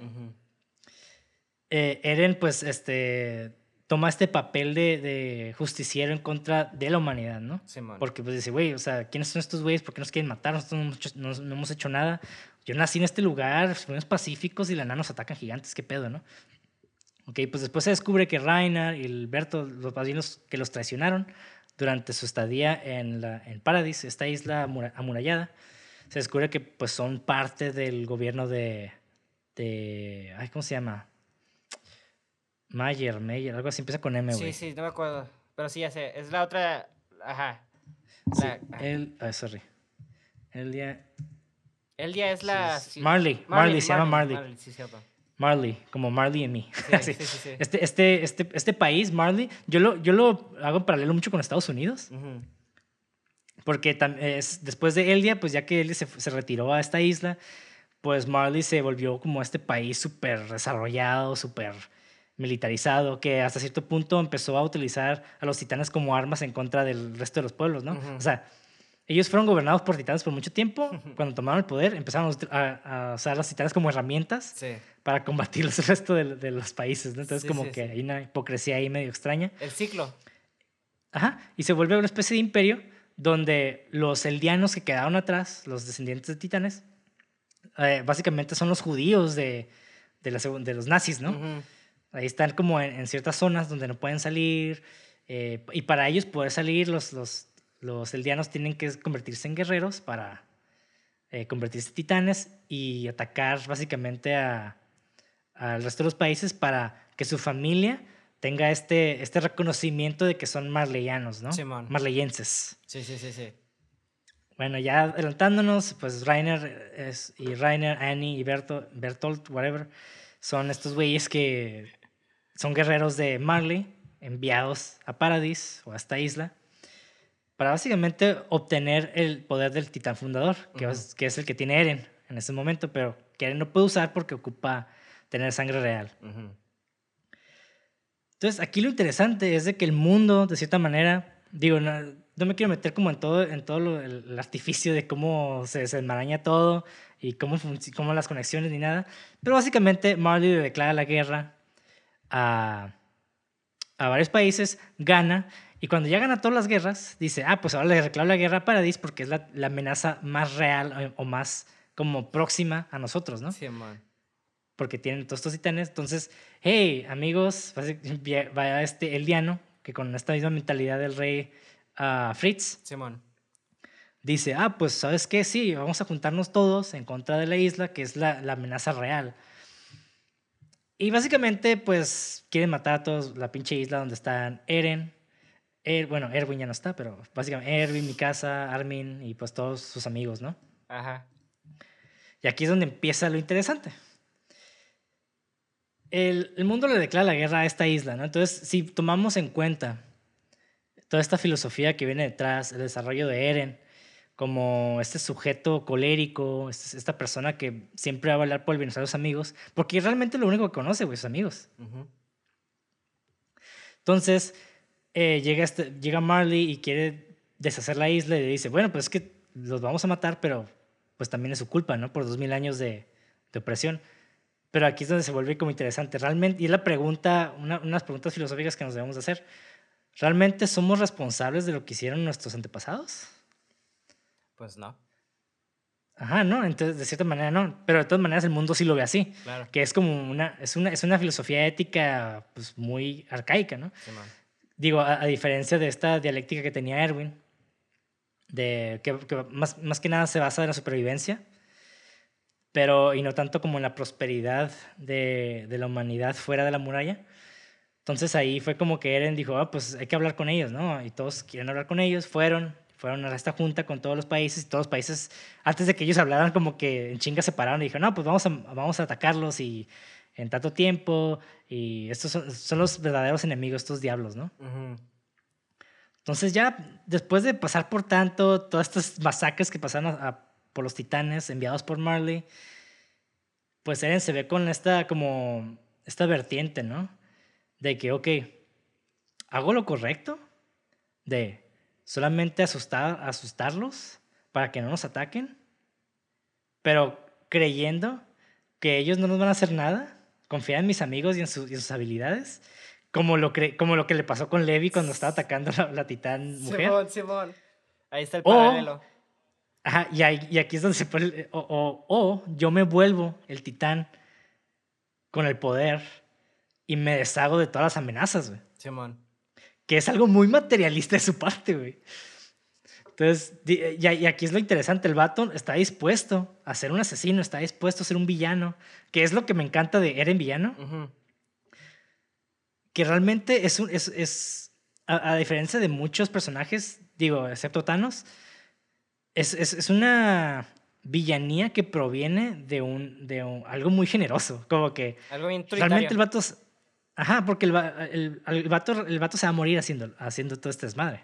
¿Sabes lo que estás? Ah, eh, sí. ahorita, para mí, Eren villano es el lado opuesto de Erwin. Porque los dos quieren lo mismo, pero lo están haciendo de diferente lado, pues. Mm, Porque, o sea, eh, interesante. Eh, ahí, ahí, ahí no, te, ahí no, no, no, no sabría decir si sí o no, porque realmente Erwin nunca se vio con la decisión, nunca se vio con la, con la decisión de realmente, de realmente atacar a la humanidad. Es lo que te digo, o sea, para él, para él, él quería salvar, salvar su humanidad, o sea, su raza, pues, ¿no? Por así decirlo. Pero como él no sabía, bueno, creo que no, nunca se enteró de todo el Es que también, o sea, es que sí está curado porque el vato lo está defendiendo de la manera más, no puedo decir utilitaria, o mejor, porque también no se trata de mejor, pero también Eren está defendiendo a su raza de una manera más agresiva, pues. Entonces, hasta cierto punto el objetivo es lo mismo, porque sí quieren como defender a su gente y a su pueblo y todo eso, pero uno lo está haciendo como de una manera más ah, noble, entre comillas, más soldado, y el otro como más genocidio, por así decirlo. Pero Es que, el ah, resultado es, es lo que ahí- mismo, al final del cabo, pues. Es lo que... Sí, y, pero, sí, es, bueno, es que también Erwin, realmente no podemos compararlo, yo, yo no puedo comparar con, con Eren, Ujú. porque Erwin nunca se vio con esta difícil decisión de, de, de o matar millones de inocentes o no. O sea, el vato siempre nada más se vio enfrentando, se vio con eh, enfrentamientos a ti- a- con titanes, perdón. Sí, no, yo entiendo eso, pero a lo que me refiero, yo creo que sí. Es lo que, es lo que me gusta mucho de Attack on Titan, que es cierto que si pones un personaje hipotéticamente en una situación, tú ya sabes cómo puede reaccionar.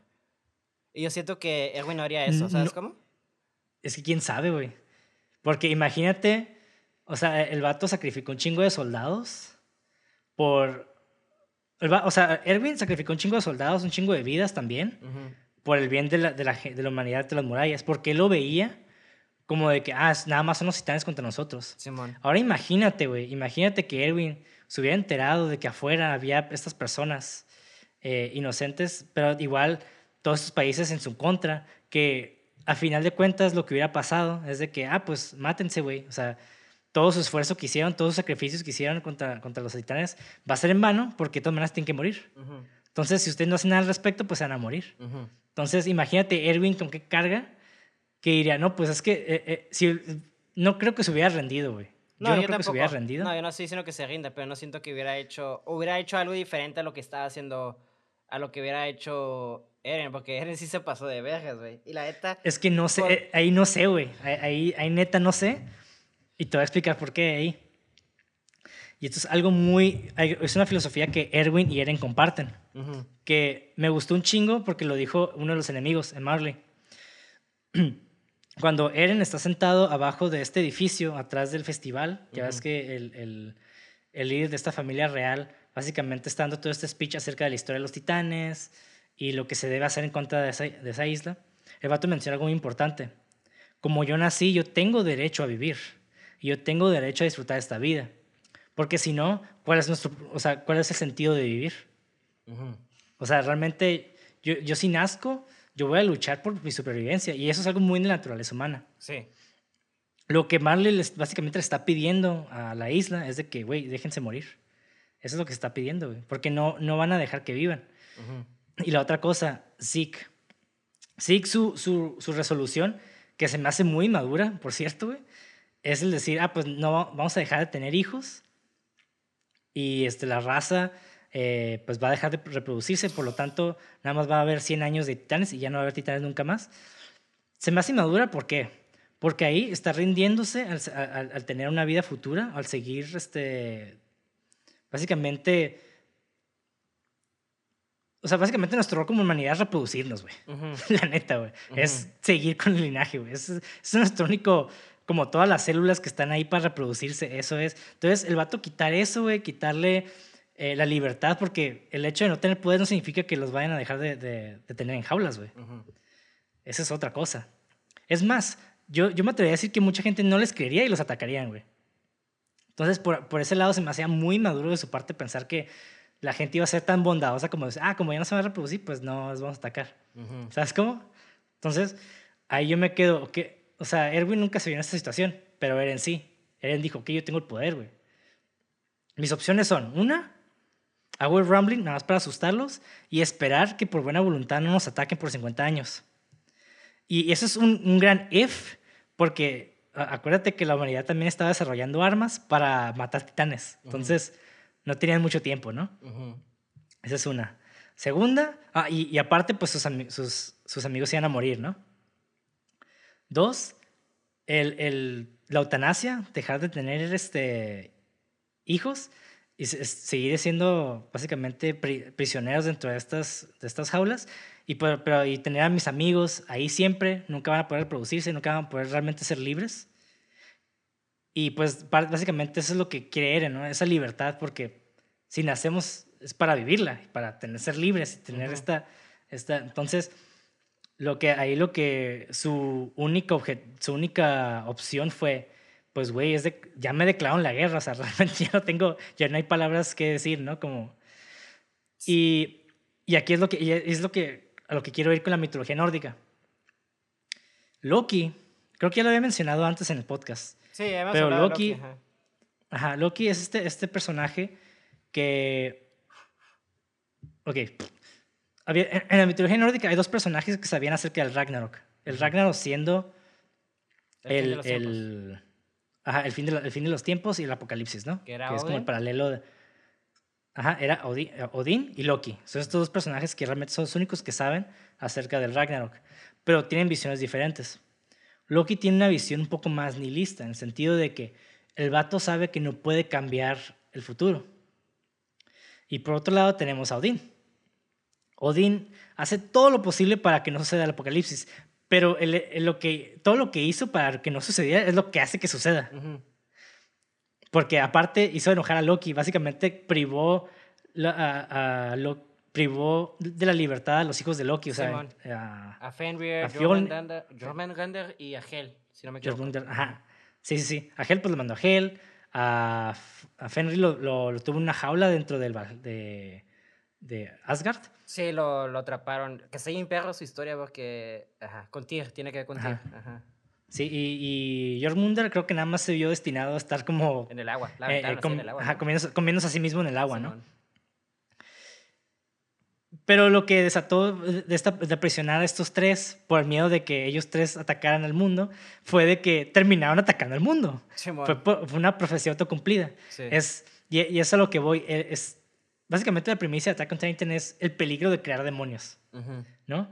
Y, y, Eren es una especie de Loki. Pues sí. Porque Loki, o sea, Eren, es más, es paralelo con Loki. Eren, él ya veía el futuro, él ya sabía qué iba a pasar.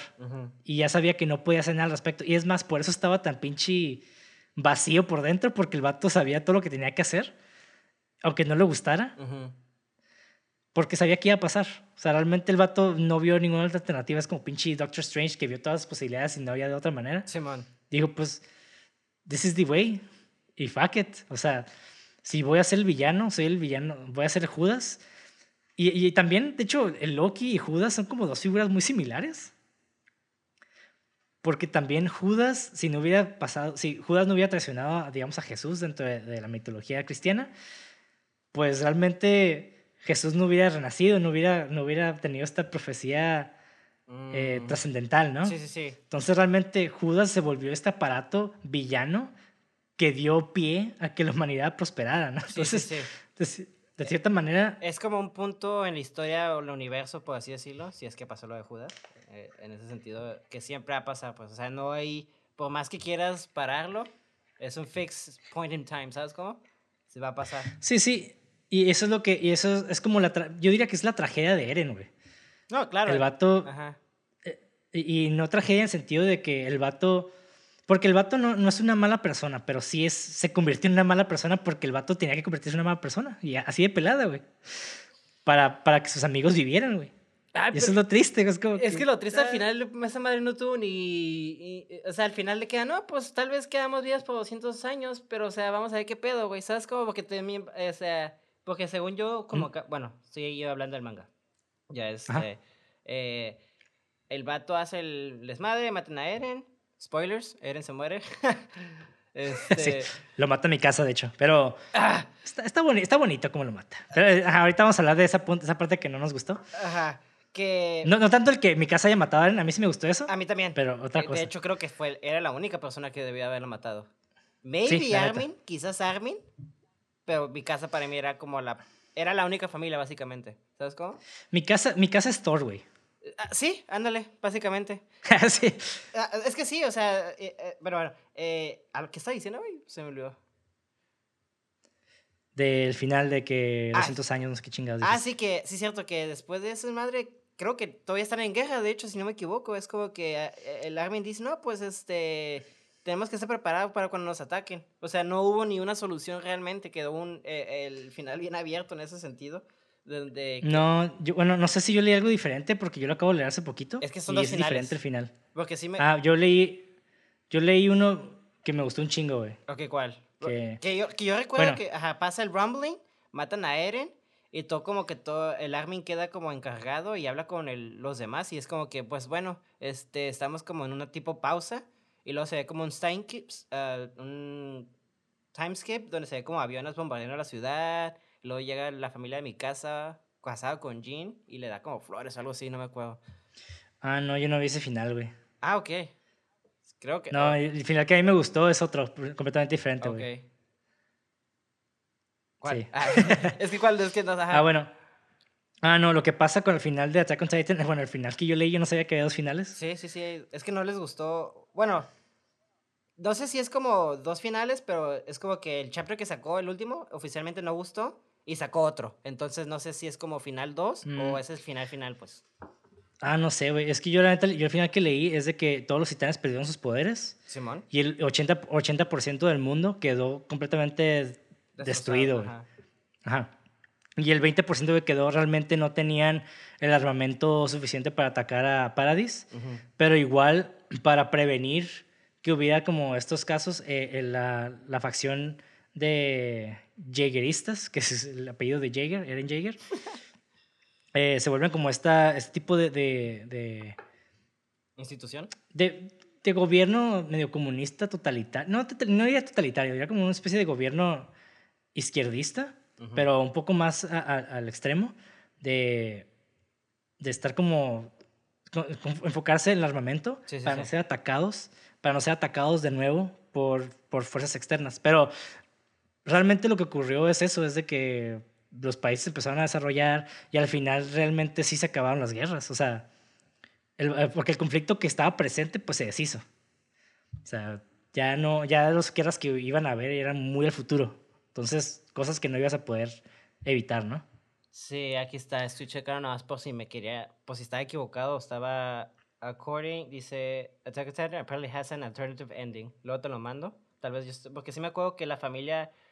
Se muere Eren y todos van a su árbol donde. lo- donde Ah, sí, eso sí pasa. ajá, eso es creo que. Entonces no sé, estoy seguro. ah, estoy muy confundido yo. Porque realmente. Tendría que checarlo, pero sí recuerdo que llegan y, y ya como que hay un niñito y luego pasa como una ciudad y luego como que la ciudad empieza a crecer y luego los aviones Ajá. caen y luego cosas así, ¿sabes cómo? Digo, ya vienes bombardeando o algo así. Igual ya tiene tiempo que leí el manga. No, fíjate que yo no vi eso de, de bombardeo, güey. Voy a checar, tal vez estoy mal tripeando, pero sí recuerdo que vi esa madre, pero igual. X, ajá, continuamos.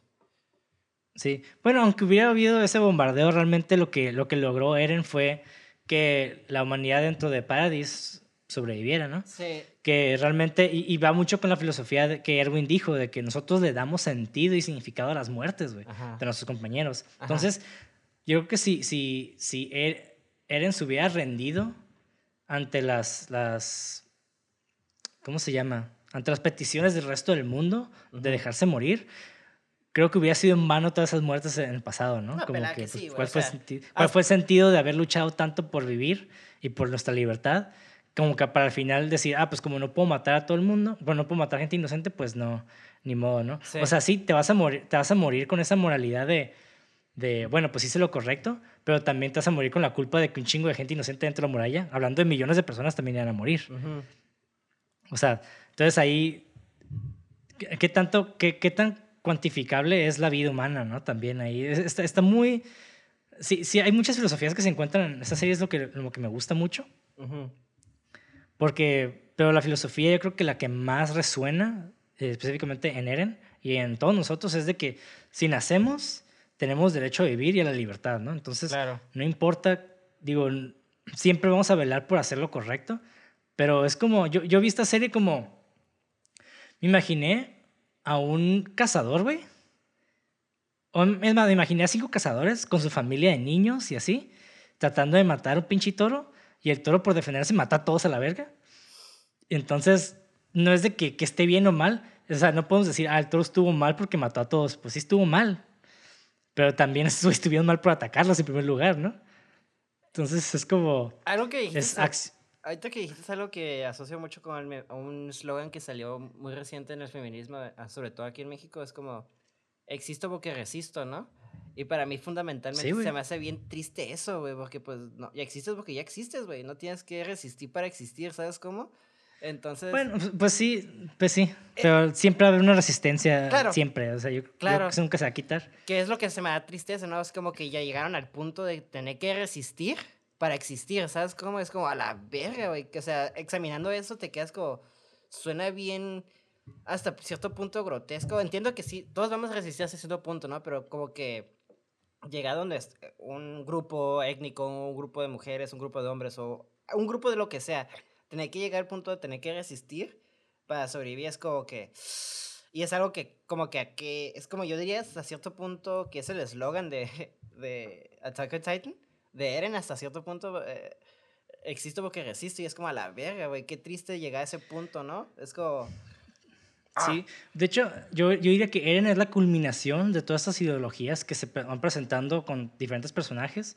O sea, con Erwin, el deber de Reiner también, incluso le dices, soy igual que de hecho, Reiner para mí, ahorita que lo mencionas, para mí es el mejor personaje, de hecho, ahorita con Erwin. Reiner para mí dio un 360 bien cabrón, güey, porque para mí empezó como... Empezó como Eren. Hasta yo diría que Eren y eh, Reiner son como la misma moneda, pero diferentes sí, sí, son, sí, sí, son... Es que son iguales, pero les tocó diferente, proteger diferentes lados. Exactamente, entonces ves los paralismos y ves como, ah, el punto, el, donde llegó el punto culmine de, para mí, Rainer, es cuando se quiso suicidar, cuando llegó de, con, con todo el PTSD que provocó, ¿sabes? Como que él tiene también, es como a la verga, ¿o qué? O sea, está súper curada de cómo hasta los pinches, entre comillas, digo, villanos, también tiene backstory, ¿sabes? Como porque realmente... Pues es que, es que sí lo son, güey, es que... Es que de cierta manera sí lo son, son antagónicos dentro de la... Historia de, Eren, pues. Sí, y, de la moral también. Exactamente, y, para, y, y luego si lo, es lo que me gusta mucho, es que Attack on Titan también depende mucho de perspectivas, de cómo lo veas. Porque para mí, no, no me y ya sabes que siempre digo, no, no, no hay villanos. O sea, es antagónico, sí, pero tampoco era con afán de, de hacer maldad, ¿sabes cómo? Yo, yo siento que muchos de esos personajes Ah, bueno, algunos sí, ¿no? Sí tenían afán de lastimar por lastimar, pero la mayoría, por ejemplo, Annie, Rainer, Bertolt, todos los veías este, luchando con ese tipo de, sí soy un humano y todavía tienen PTSD, o sea, y se dan cuenta que sus acciones tienen consecuencias y los ves como sufren. Que por eso también se me hacen muy humanos los personajes de Attack on Titan. Y no, no, no, me gusta decir villanos y eso, porque aunque yo sé que, por ejemplo, yo pues puedo ser tu villano en tu historia, ¿sabes cómo? Sí, pues es que todos de cierta manera son, una especie de villanos. Exactamente. Todos Depende de la perspectiva.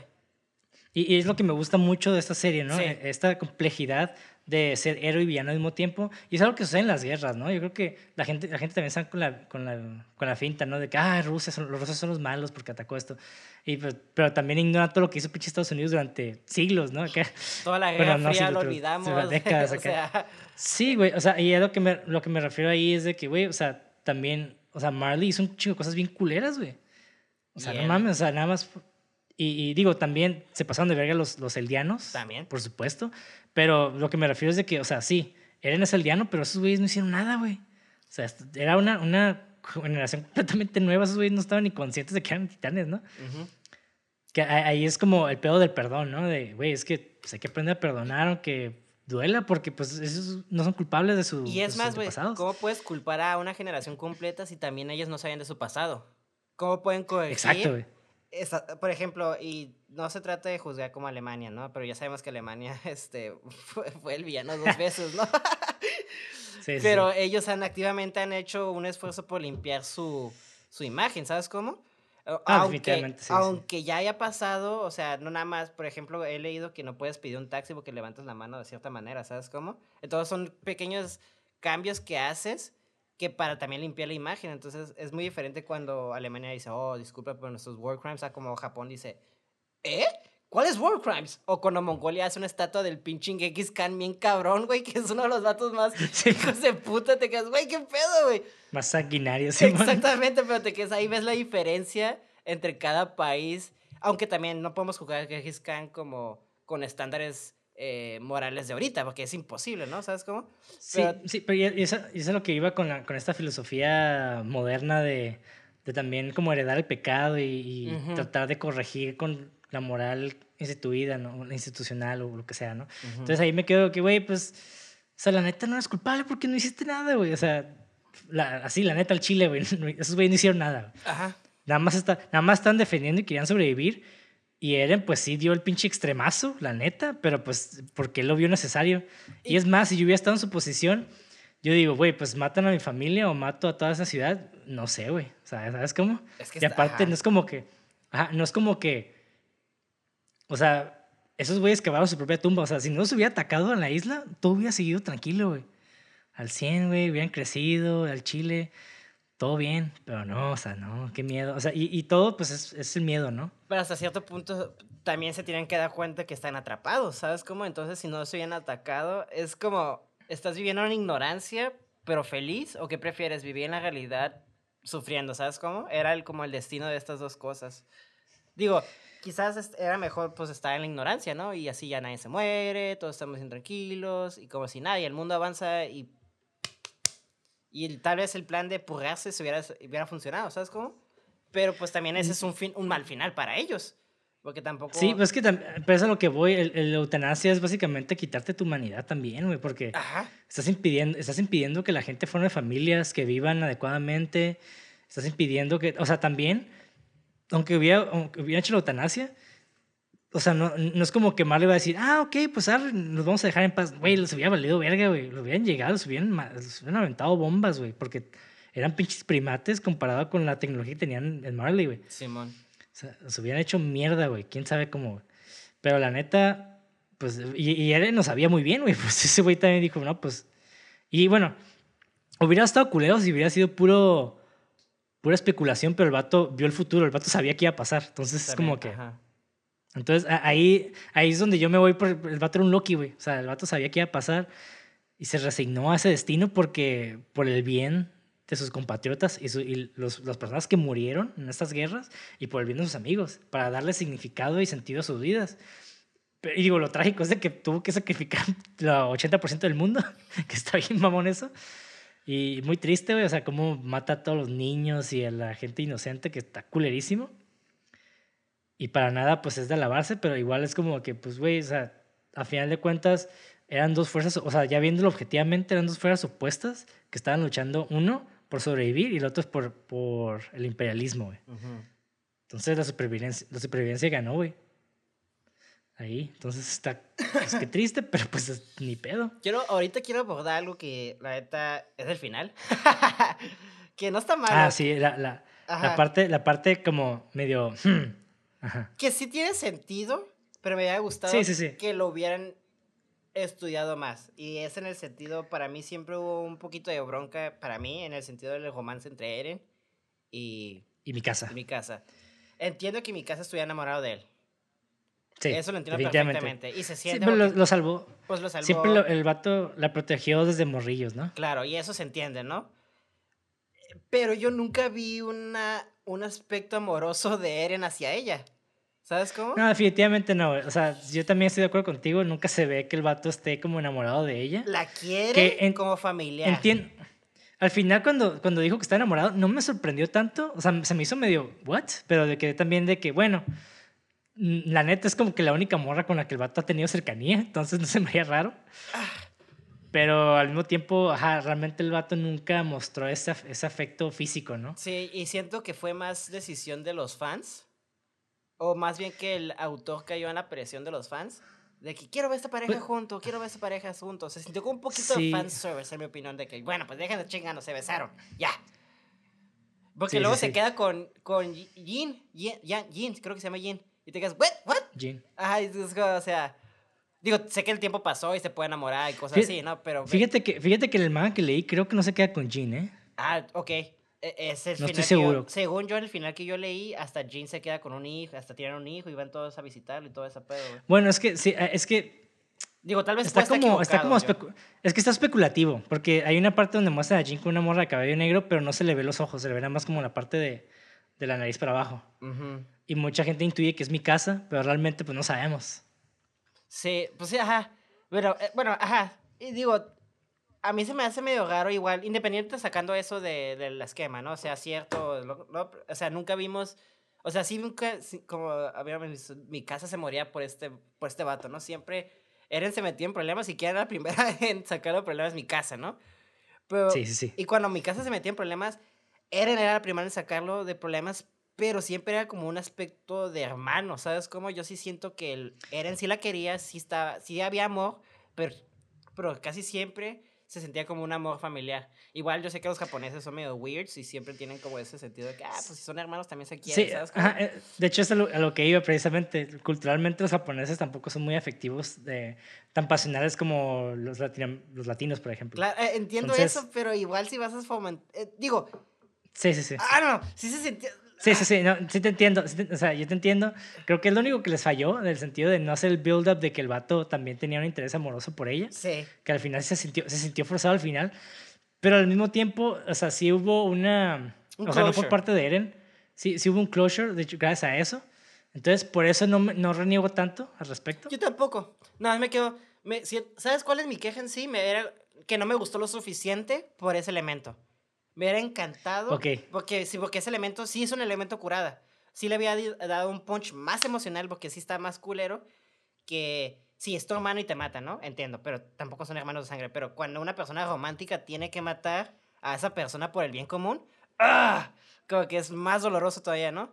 Y esa conexión de mi casa, sí, a él sí la sentí, pero nunca sentí como esa conexión. No sé si porque la escribió más mal o no fue tan importante o y después dijo, ah, sí, ¿sabes qué? Sí, sí me gusta esta pareja y fue como muy al final la decisión. X o Y razón, siento que hubiera estado más curada si esa relación... No, no me molesta que hubiera sido amorosa, la verdad. Digo, ah, no, no me molesta. No, lo que me molestó es que no fue, no fue ganada, en mi opinión. Sí, yo tengo una teoría, tal vez estoy mal, güey, respecto a eso. Ajá. Es de que, digo, sabemos que Jimmy, la, la titán fundadora, estaba enamorada del rey, la que la esclavizó, ¿no? Básicamente ella es esclava del rey, pero está enamorada. De hecho, el vato le dio hijos a, ella, que fueron los que heredaron uh, los poderes comiéndose a la mamá eventualmente. y este... Y digo, haciendo ese paralelo, o sea, el, el, rey realmente no tenía sentimientos amorosos hacia ella. Simplemente era como que ella hacia él. Mm. Y entonces yo siento que mi casa y Eren realmente sí es como tú dices, de que mi casa nada más sentía afecto hacia, hacia Eren en sentido romántico y, y Eren realmente no le correspondía de esa manera. Pero yo siento que cuando tuvo este, este acercamiento con el titán fundador, cuando tuvo los poderes, de cierta manera, como que, como que absorbió ese tipo de afecto, ¿no? es, lo que yo, es lo que yo como que le podría dar una justificación. Como de que al final ella, la Ymir, dio pie a que sí se diera este, este beso, ¿no? Al final. Como y, pues, de esta manera rompiera. Ajá, como que rompiera la maldición, ¿no? Sí, sí, sí. Entonces, en, ese aspecto me quedo, ok, no está mal, pero, o sea, realmente, definitivamente no es muy claro, o sea, no, no está aclarado. Quién sabe si en el anime vayan a hacer algo similar o vayan a cambiarle algo. Eso va a ser lo interesante de ver esta última temporada. Oye, sí es cierto, porque el manga ya acabó y el, ajá, todavía tienen, o sea, tienen toda la libertad o no sé si de derecho decir, de cambiar. Pues sí, tienen su derecho, espera. Sí, entonces yo realmente no sé qué vaya a pasar en el anime. O sea, lo más, probable es que sí sean leales al, al, manga que yo leí, que se me hizo un final bastante congruente. O sea, no diría un buen final bonito, porque para nada es bonito, pero es muy congruente. Y pues realmente Eren cumple con su, con su objetivo de liberar a toda su raza y hacer que ellos vivan vidas pacíficas y, y calmadas, ¿no? Fuera de las murallas. Entonces, eso yo creo que es como que lo bonito dentro de lo, de lo amargo de, de, esta, de esta serie, ¿no? Sí. Lo, lo, que me encanta mucho de esta serie es que no... Hay otros animes y otros mangas donde te ponen en situaciones feas, pero siempre acaban bien, ¿sabes cómo? Sí, sí, sí, sí, sí, siempre. Y a veces son ganadas, a veces es bonito tener una situación donde cae todo bonito, pero pues en la vida real no siempre todo acaba bonito, ¿sabes cómo? Y hay cosas donde pues acaba grotesco de una manera bittersweet y para mí es el final de Attack on Titan. No sido de los vatos que se quedan, no mames, pinche final culero, porque sí hay mucha raza que sí, la verdad, sí se enojó mucho con el final. Me quedo. Pues quieren su final de Disney, güey, su final heroico de que todos los buenos ganaron. Eh, no, y, tal, y, quizás, ¿no? O quizás también sentían esa molestia de que, la neta, el beso de mi casa de nada que ve, X o Y razón, ¿no? Pero sí sé que el final no gustó mucho. Yo estoy en el campo del medio, dijo, no está, no está bueno ni, ni malo, o sea, está funcional y objetivamente puedo decir que está funcional. Me hubiera gustado que hubiera tenido un poquito más de peso emocional porque yo sé que todo el resto del show ha tenido un peso emocional conmigo bien cabrón. Ayudaron putero con Attack on Titan, ¿sabes cómo? Cuando vi la primera historia y el primer episodio y hasta leí el primer chapter y vi cómo se murió la mamá, me quedé a la verga. Con un solo chapter me atrapó, güey. Y eso es lo increíble de Attack on Titan de cómo desde el primer comienzo es como lo también lo compara con Berserk. Desde que abrí la primera página, Berserk te atrapa. Es como la verga, güey. Igual que, igual que Attack on Titan. Y para mí eso, siempre voy a valorar una historia que tenga, no, no digo un final feo a propósito, pero un final honesto. Y siento que este final sí se siente honesto, no se siente como que... Sí, sí, sí. Se, siente orgánico. Yo, yo sentí que, que iba a pasar algo así. La neta, yo sentí que iba a pasar algo así. Exactamente. Porque, la palabra adecuada es orgánico. Sí, porque yo lo que digo es de que o sea, ha sido muy congruente con la filosofía, con la filosofía que ha estado planteando durante todas las, temporadas. Entonces, y esta filosofía es, a pesar de lo trágico de la tragedia, somos seres trágicos porque somos villanos y héroes por dentro. Somos gentes quebradas dentro de este mundo quebrado, pero siempre va a haber la esperanza de nosotros seguir luchando por un, por un mejor mañana, ¿no? Y, y eso es lo que realmente esta serie es. O sea, digo, lo del 80% de la gente muerte y fregada, o sea, o sea materialmente pues se, se, puede intuir como que fue algo horrible, pero al mismo tiempo fue, fue la, la, única solución para llegar a esta paz mundial. Bueno, entre comillas, paz mundial. Por un tiempo. inmediata. Ajá. ajá. Digo, por un muy largo tiempo, porque creo que pasaron, ¿cómo se llama? Siglos antes de que ocurriera otra guerra. Entonces, eso fue lo que realmente pues dio su, dio su Dios puso su semilla el Eren, ¿no? En ese aspecto. Y pues el vato, pues el vato lo único que quería era, estoy vivo, quiero vivir, y no me lo permiten, el mundo está en contra de que mi, yo y la gente que amo viva, pero está en mi naturaleza sobrevivir, o sea, nunca darnos por vencidos a pesar de que, de toda la opresión que existe frente a nosotros, ¿no? Y eso es realmente, Attack on Titan, es la lucha contra la opresión contra las murallas que tenemos enfrente, contra los titanes gigantes, contra los otros países que no te permiten salir de tu... De tu yo me atrevería a decir que es muy anárquica esta, esta pinche serie, güey. ¿Es muy qué? Es muy anárquica, güey. Ah, sí, no. Porque tampoco es como. Sí, o sea, sí, no, o sea. Destruye todo el mundo. Bueno, es que también la, o sea, si hay un cierto orden dentro de la anarquía también. o sea, No, no, es como que como popularmente la gente conoce a ah, anarquía, ah, es un desmadre todos y cagamos en la calle. Tampoco, bueno, no, mamón. O sea, existen, existen muchas interpretaciones. Pero dentro de, cuando yo hablo de anárquico es de que es rebelarte en contra del, de este sistema opresor que está frente a ti y que no te permite vivir. Ya lo entiendo. Entonces, entonces eso, eso, es, eso es lo que yo... Yo me quedo con esta serie, güey. Sí, sí, sí. Me... creo que es lo que lo que todos deberían como, no deberían, porque también deberían, pero de mi perspectiva creo que es algo que deberían todos como de reconciliar, el sentido de que pues, no somos perfectos, no somos buenos en 100%, somos gente con, con tanto una naturaleza divina como demoníaca, por así decirlo, güey. Y pues siempre hay que tratar de, de, hacer las mejores... Eh, siempre escoger sabiamente a pesar de que tal vez no sea lo correcto, porque Así como le pasó a pinche Eren, que cometió un chingo de errores, güey. Pero así pasa, güey. O sea, no sabes qué va a pasar por tu lección. Simplemente hay acción y reacción. Sí. Entonces, el tú cómo interpretes eso, pues ya está en ti. Y, pues siempre hay que velar por la gente que queremos y por no rendirnos frente a las circunstancias atroces, ¿no? Mi única regla es, don't be an asshole. y sé, y puedes vivir, güey. Yo digo que si, si, si está en tu naturaleza ser un aso, sé un aso, güey. Ay, güey, pero tampoco. Ok. Sí, pero también hay, si eres un asshole, tampoco buscas activamente lastimar a la gente, eso es a lo que me refiero, pues. Bueno, yo, o sea, lo que digo es de que si eres un aso, va a haber consecuencias, así de pelada. güey. Claro, hay que, sí, sí, pero qué bonito sería el mundo si no hubieran assholes, ¿sabes cómo? Que activamente estuvieran... Sí, pero No es, una, es, una, es, un- es una... Es una utopía, güey. Exactamente. Es una utopía y no va a pasar. Entonces, just be true. Acá, ¿no? Solo me... Stay true. Stay true. ah, do your worst. ah, hashtag be your worst you can be. ah.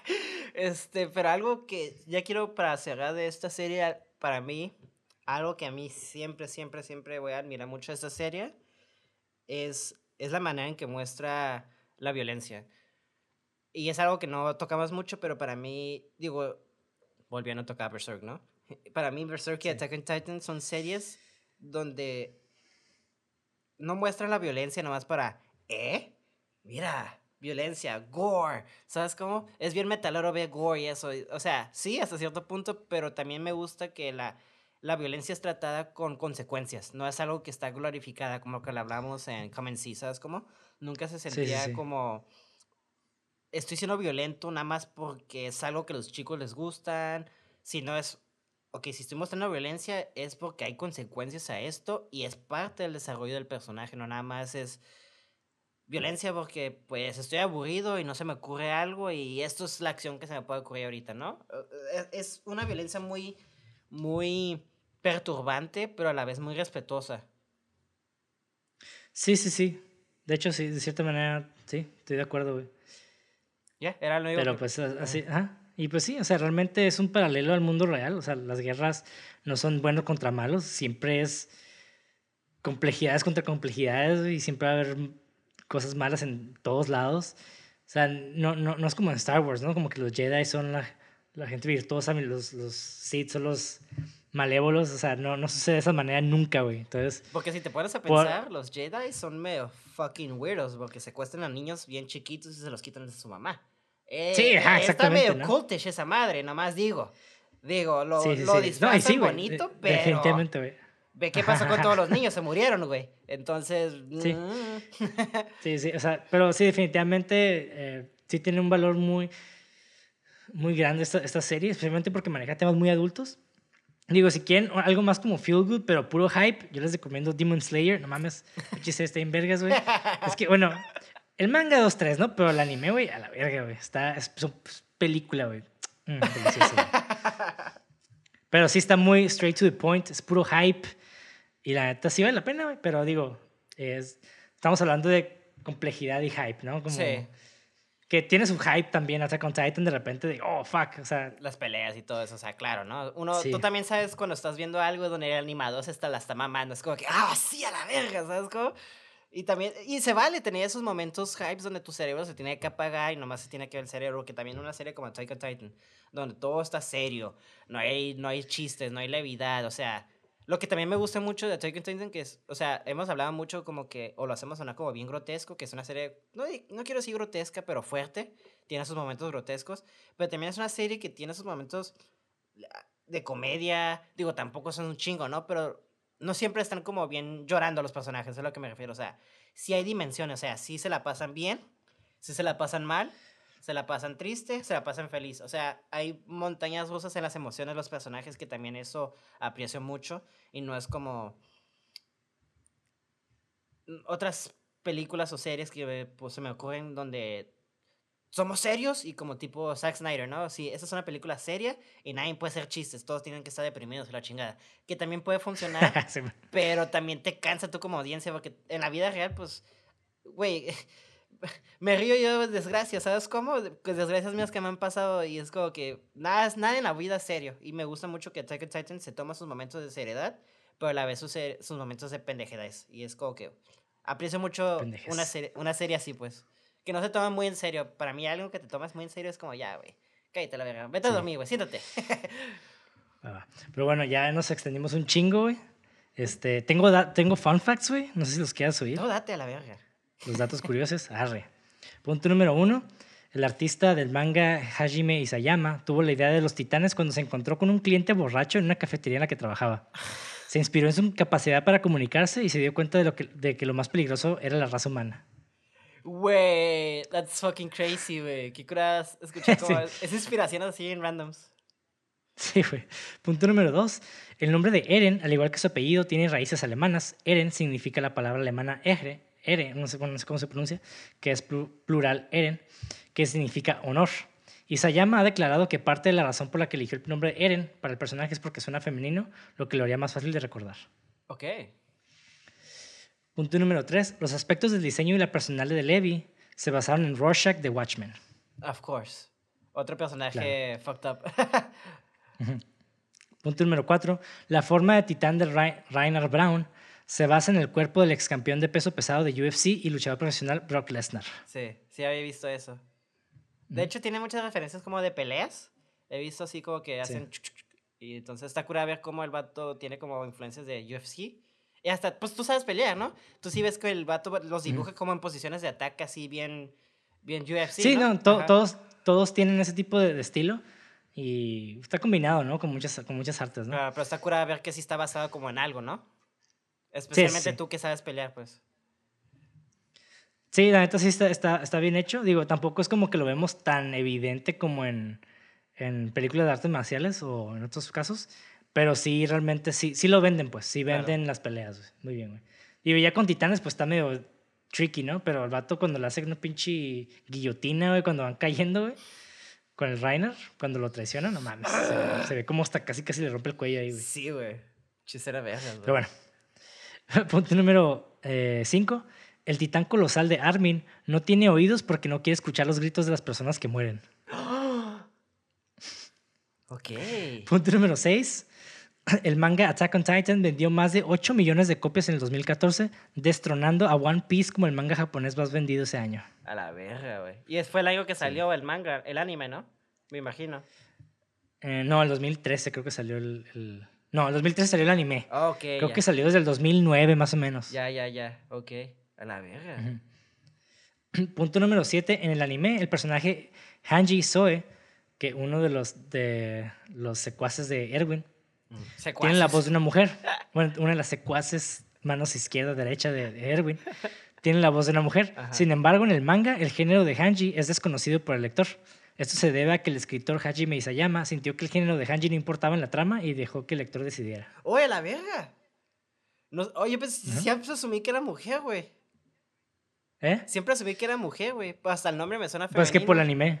Es que por el anime. No, es que yo leí el manga primero, güey. Eran unos cuantos chapters, sí. Yo pensé que era mujer, la neta, güey. Ahorita que me dices eso, me. Ok. Ok, está cool. Está cool eso, ¿eh? Punto número 8. Mi casa es el único personaje asiático.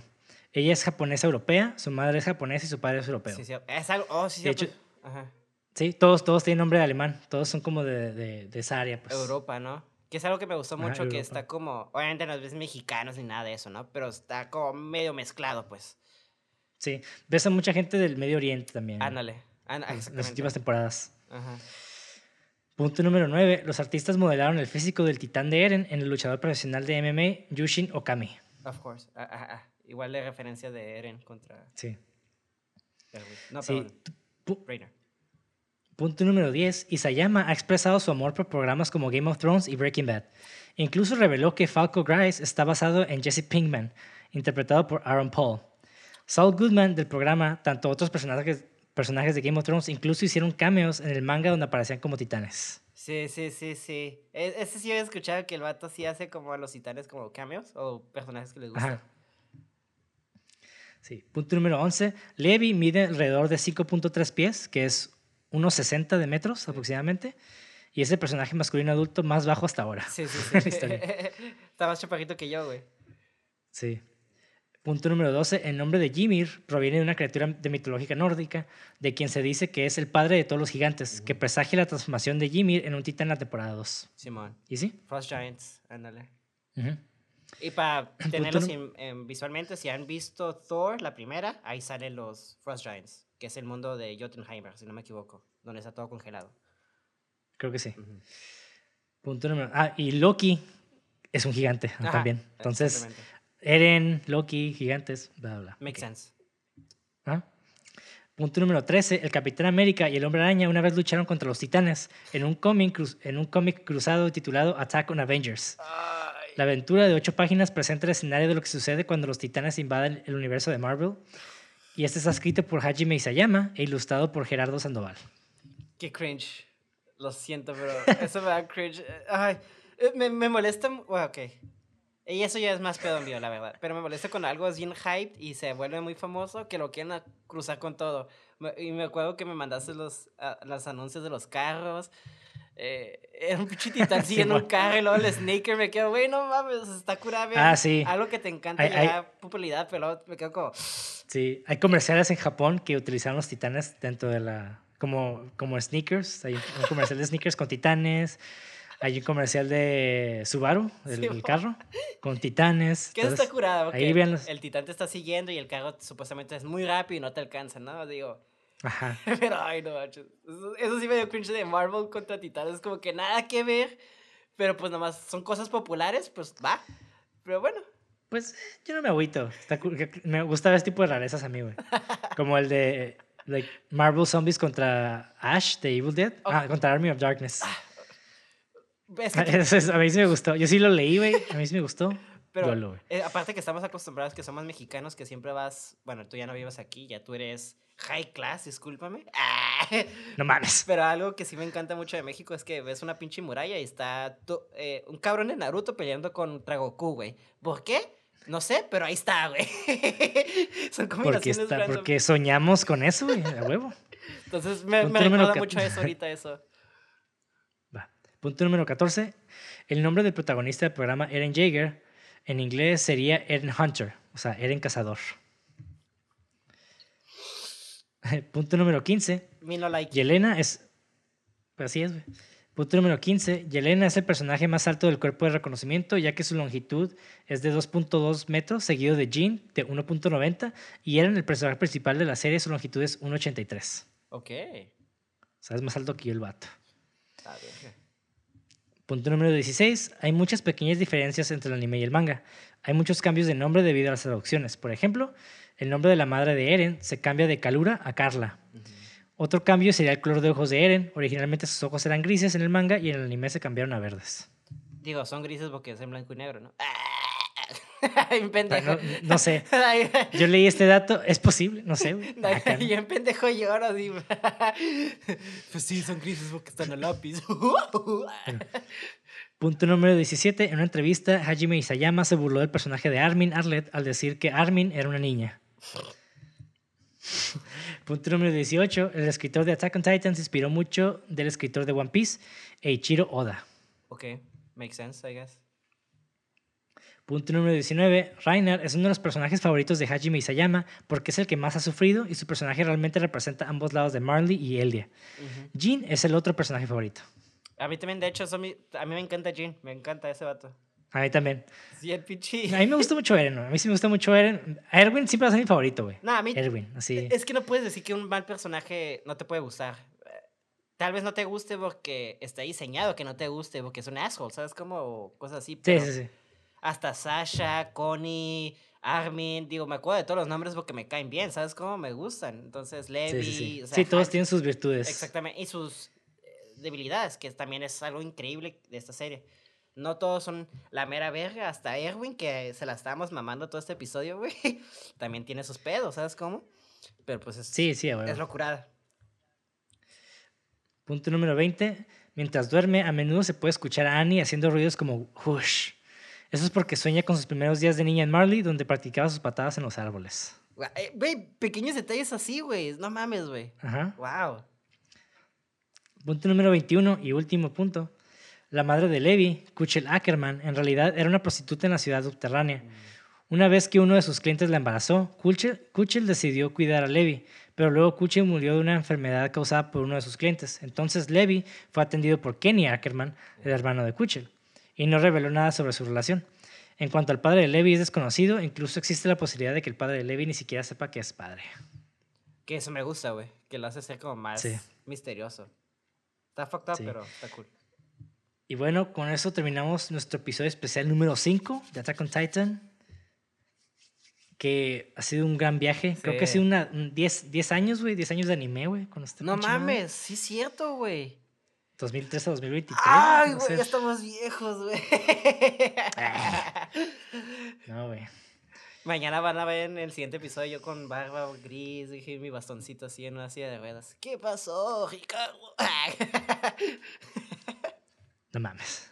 Pero bueno, yo no me siento viejo, güey. Deja de decir eso, güey. Yo sí. Los 30 son unos 20, güey. Y bueno, con eso ya finalizamos. Espero os haya gustado el episodio.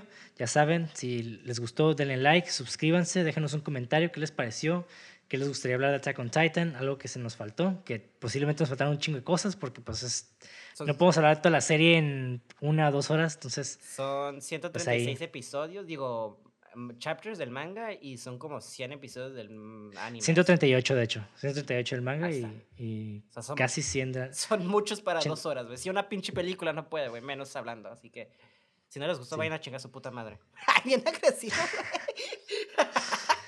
Y bueno, continúen oyéndonos, síganos cada lunes con un nuevo episodio. Ya saben, déjenos sus comentarios. En la descripción les vamos a dejar un link de donaciones para que nos apoyen, porque este es un podcast autosustentable. Y bueno, nos pueden encontrar en redes sociales como cine666.mpg. A mí me pueden encontrar como Monty de André. ¿Y a ti, Mauricio? A mí me pueden encontrar como Levago, doble G al final y guion bajo al final también. Bueno, Muy bien. ajá. Y en la descripción de YouTube, justo abajo del link de donaciones, van a encontrar pues nuestros, nuestros tags para las redes sociales, en dado caso que no nos entendieran. Y bueno, díganos también qué les gustaría que habláramos en algún episodio especial. Digo, siempre tiene que estar vinculado con un proyecto audiovisual, ¿no? De preferencia. Pero igual, pues Novelas, díganos. ah, José Guadalupe. Sí, o sea, puede ser también libros, ¿no? O sea, mientras tenga como algo vinculado a, Sí. a contar historias. Y bueno, con eso finalizamos. Muchas gracias por oírnos y alabados a Felipe Negro. Sigan viendo anime, sigan viendo películas, series y todo lo que los mantenga despiertos por la noche. Bye. Uy. Se apagó la cámara en cuanto terminaste, güey.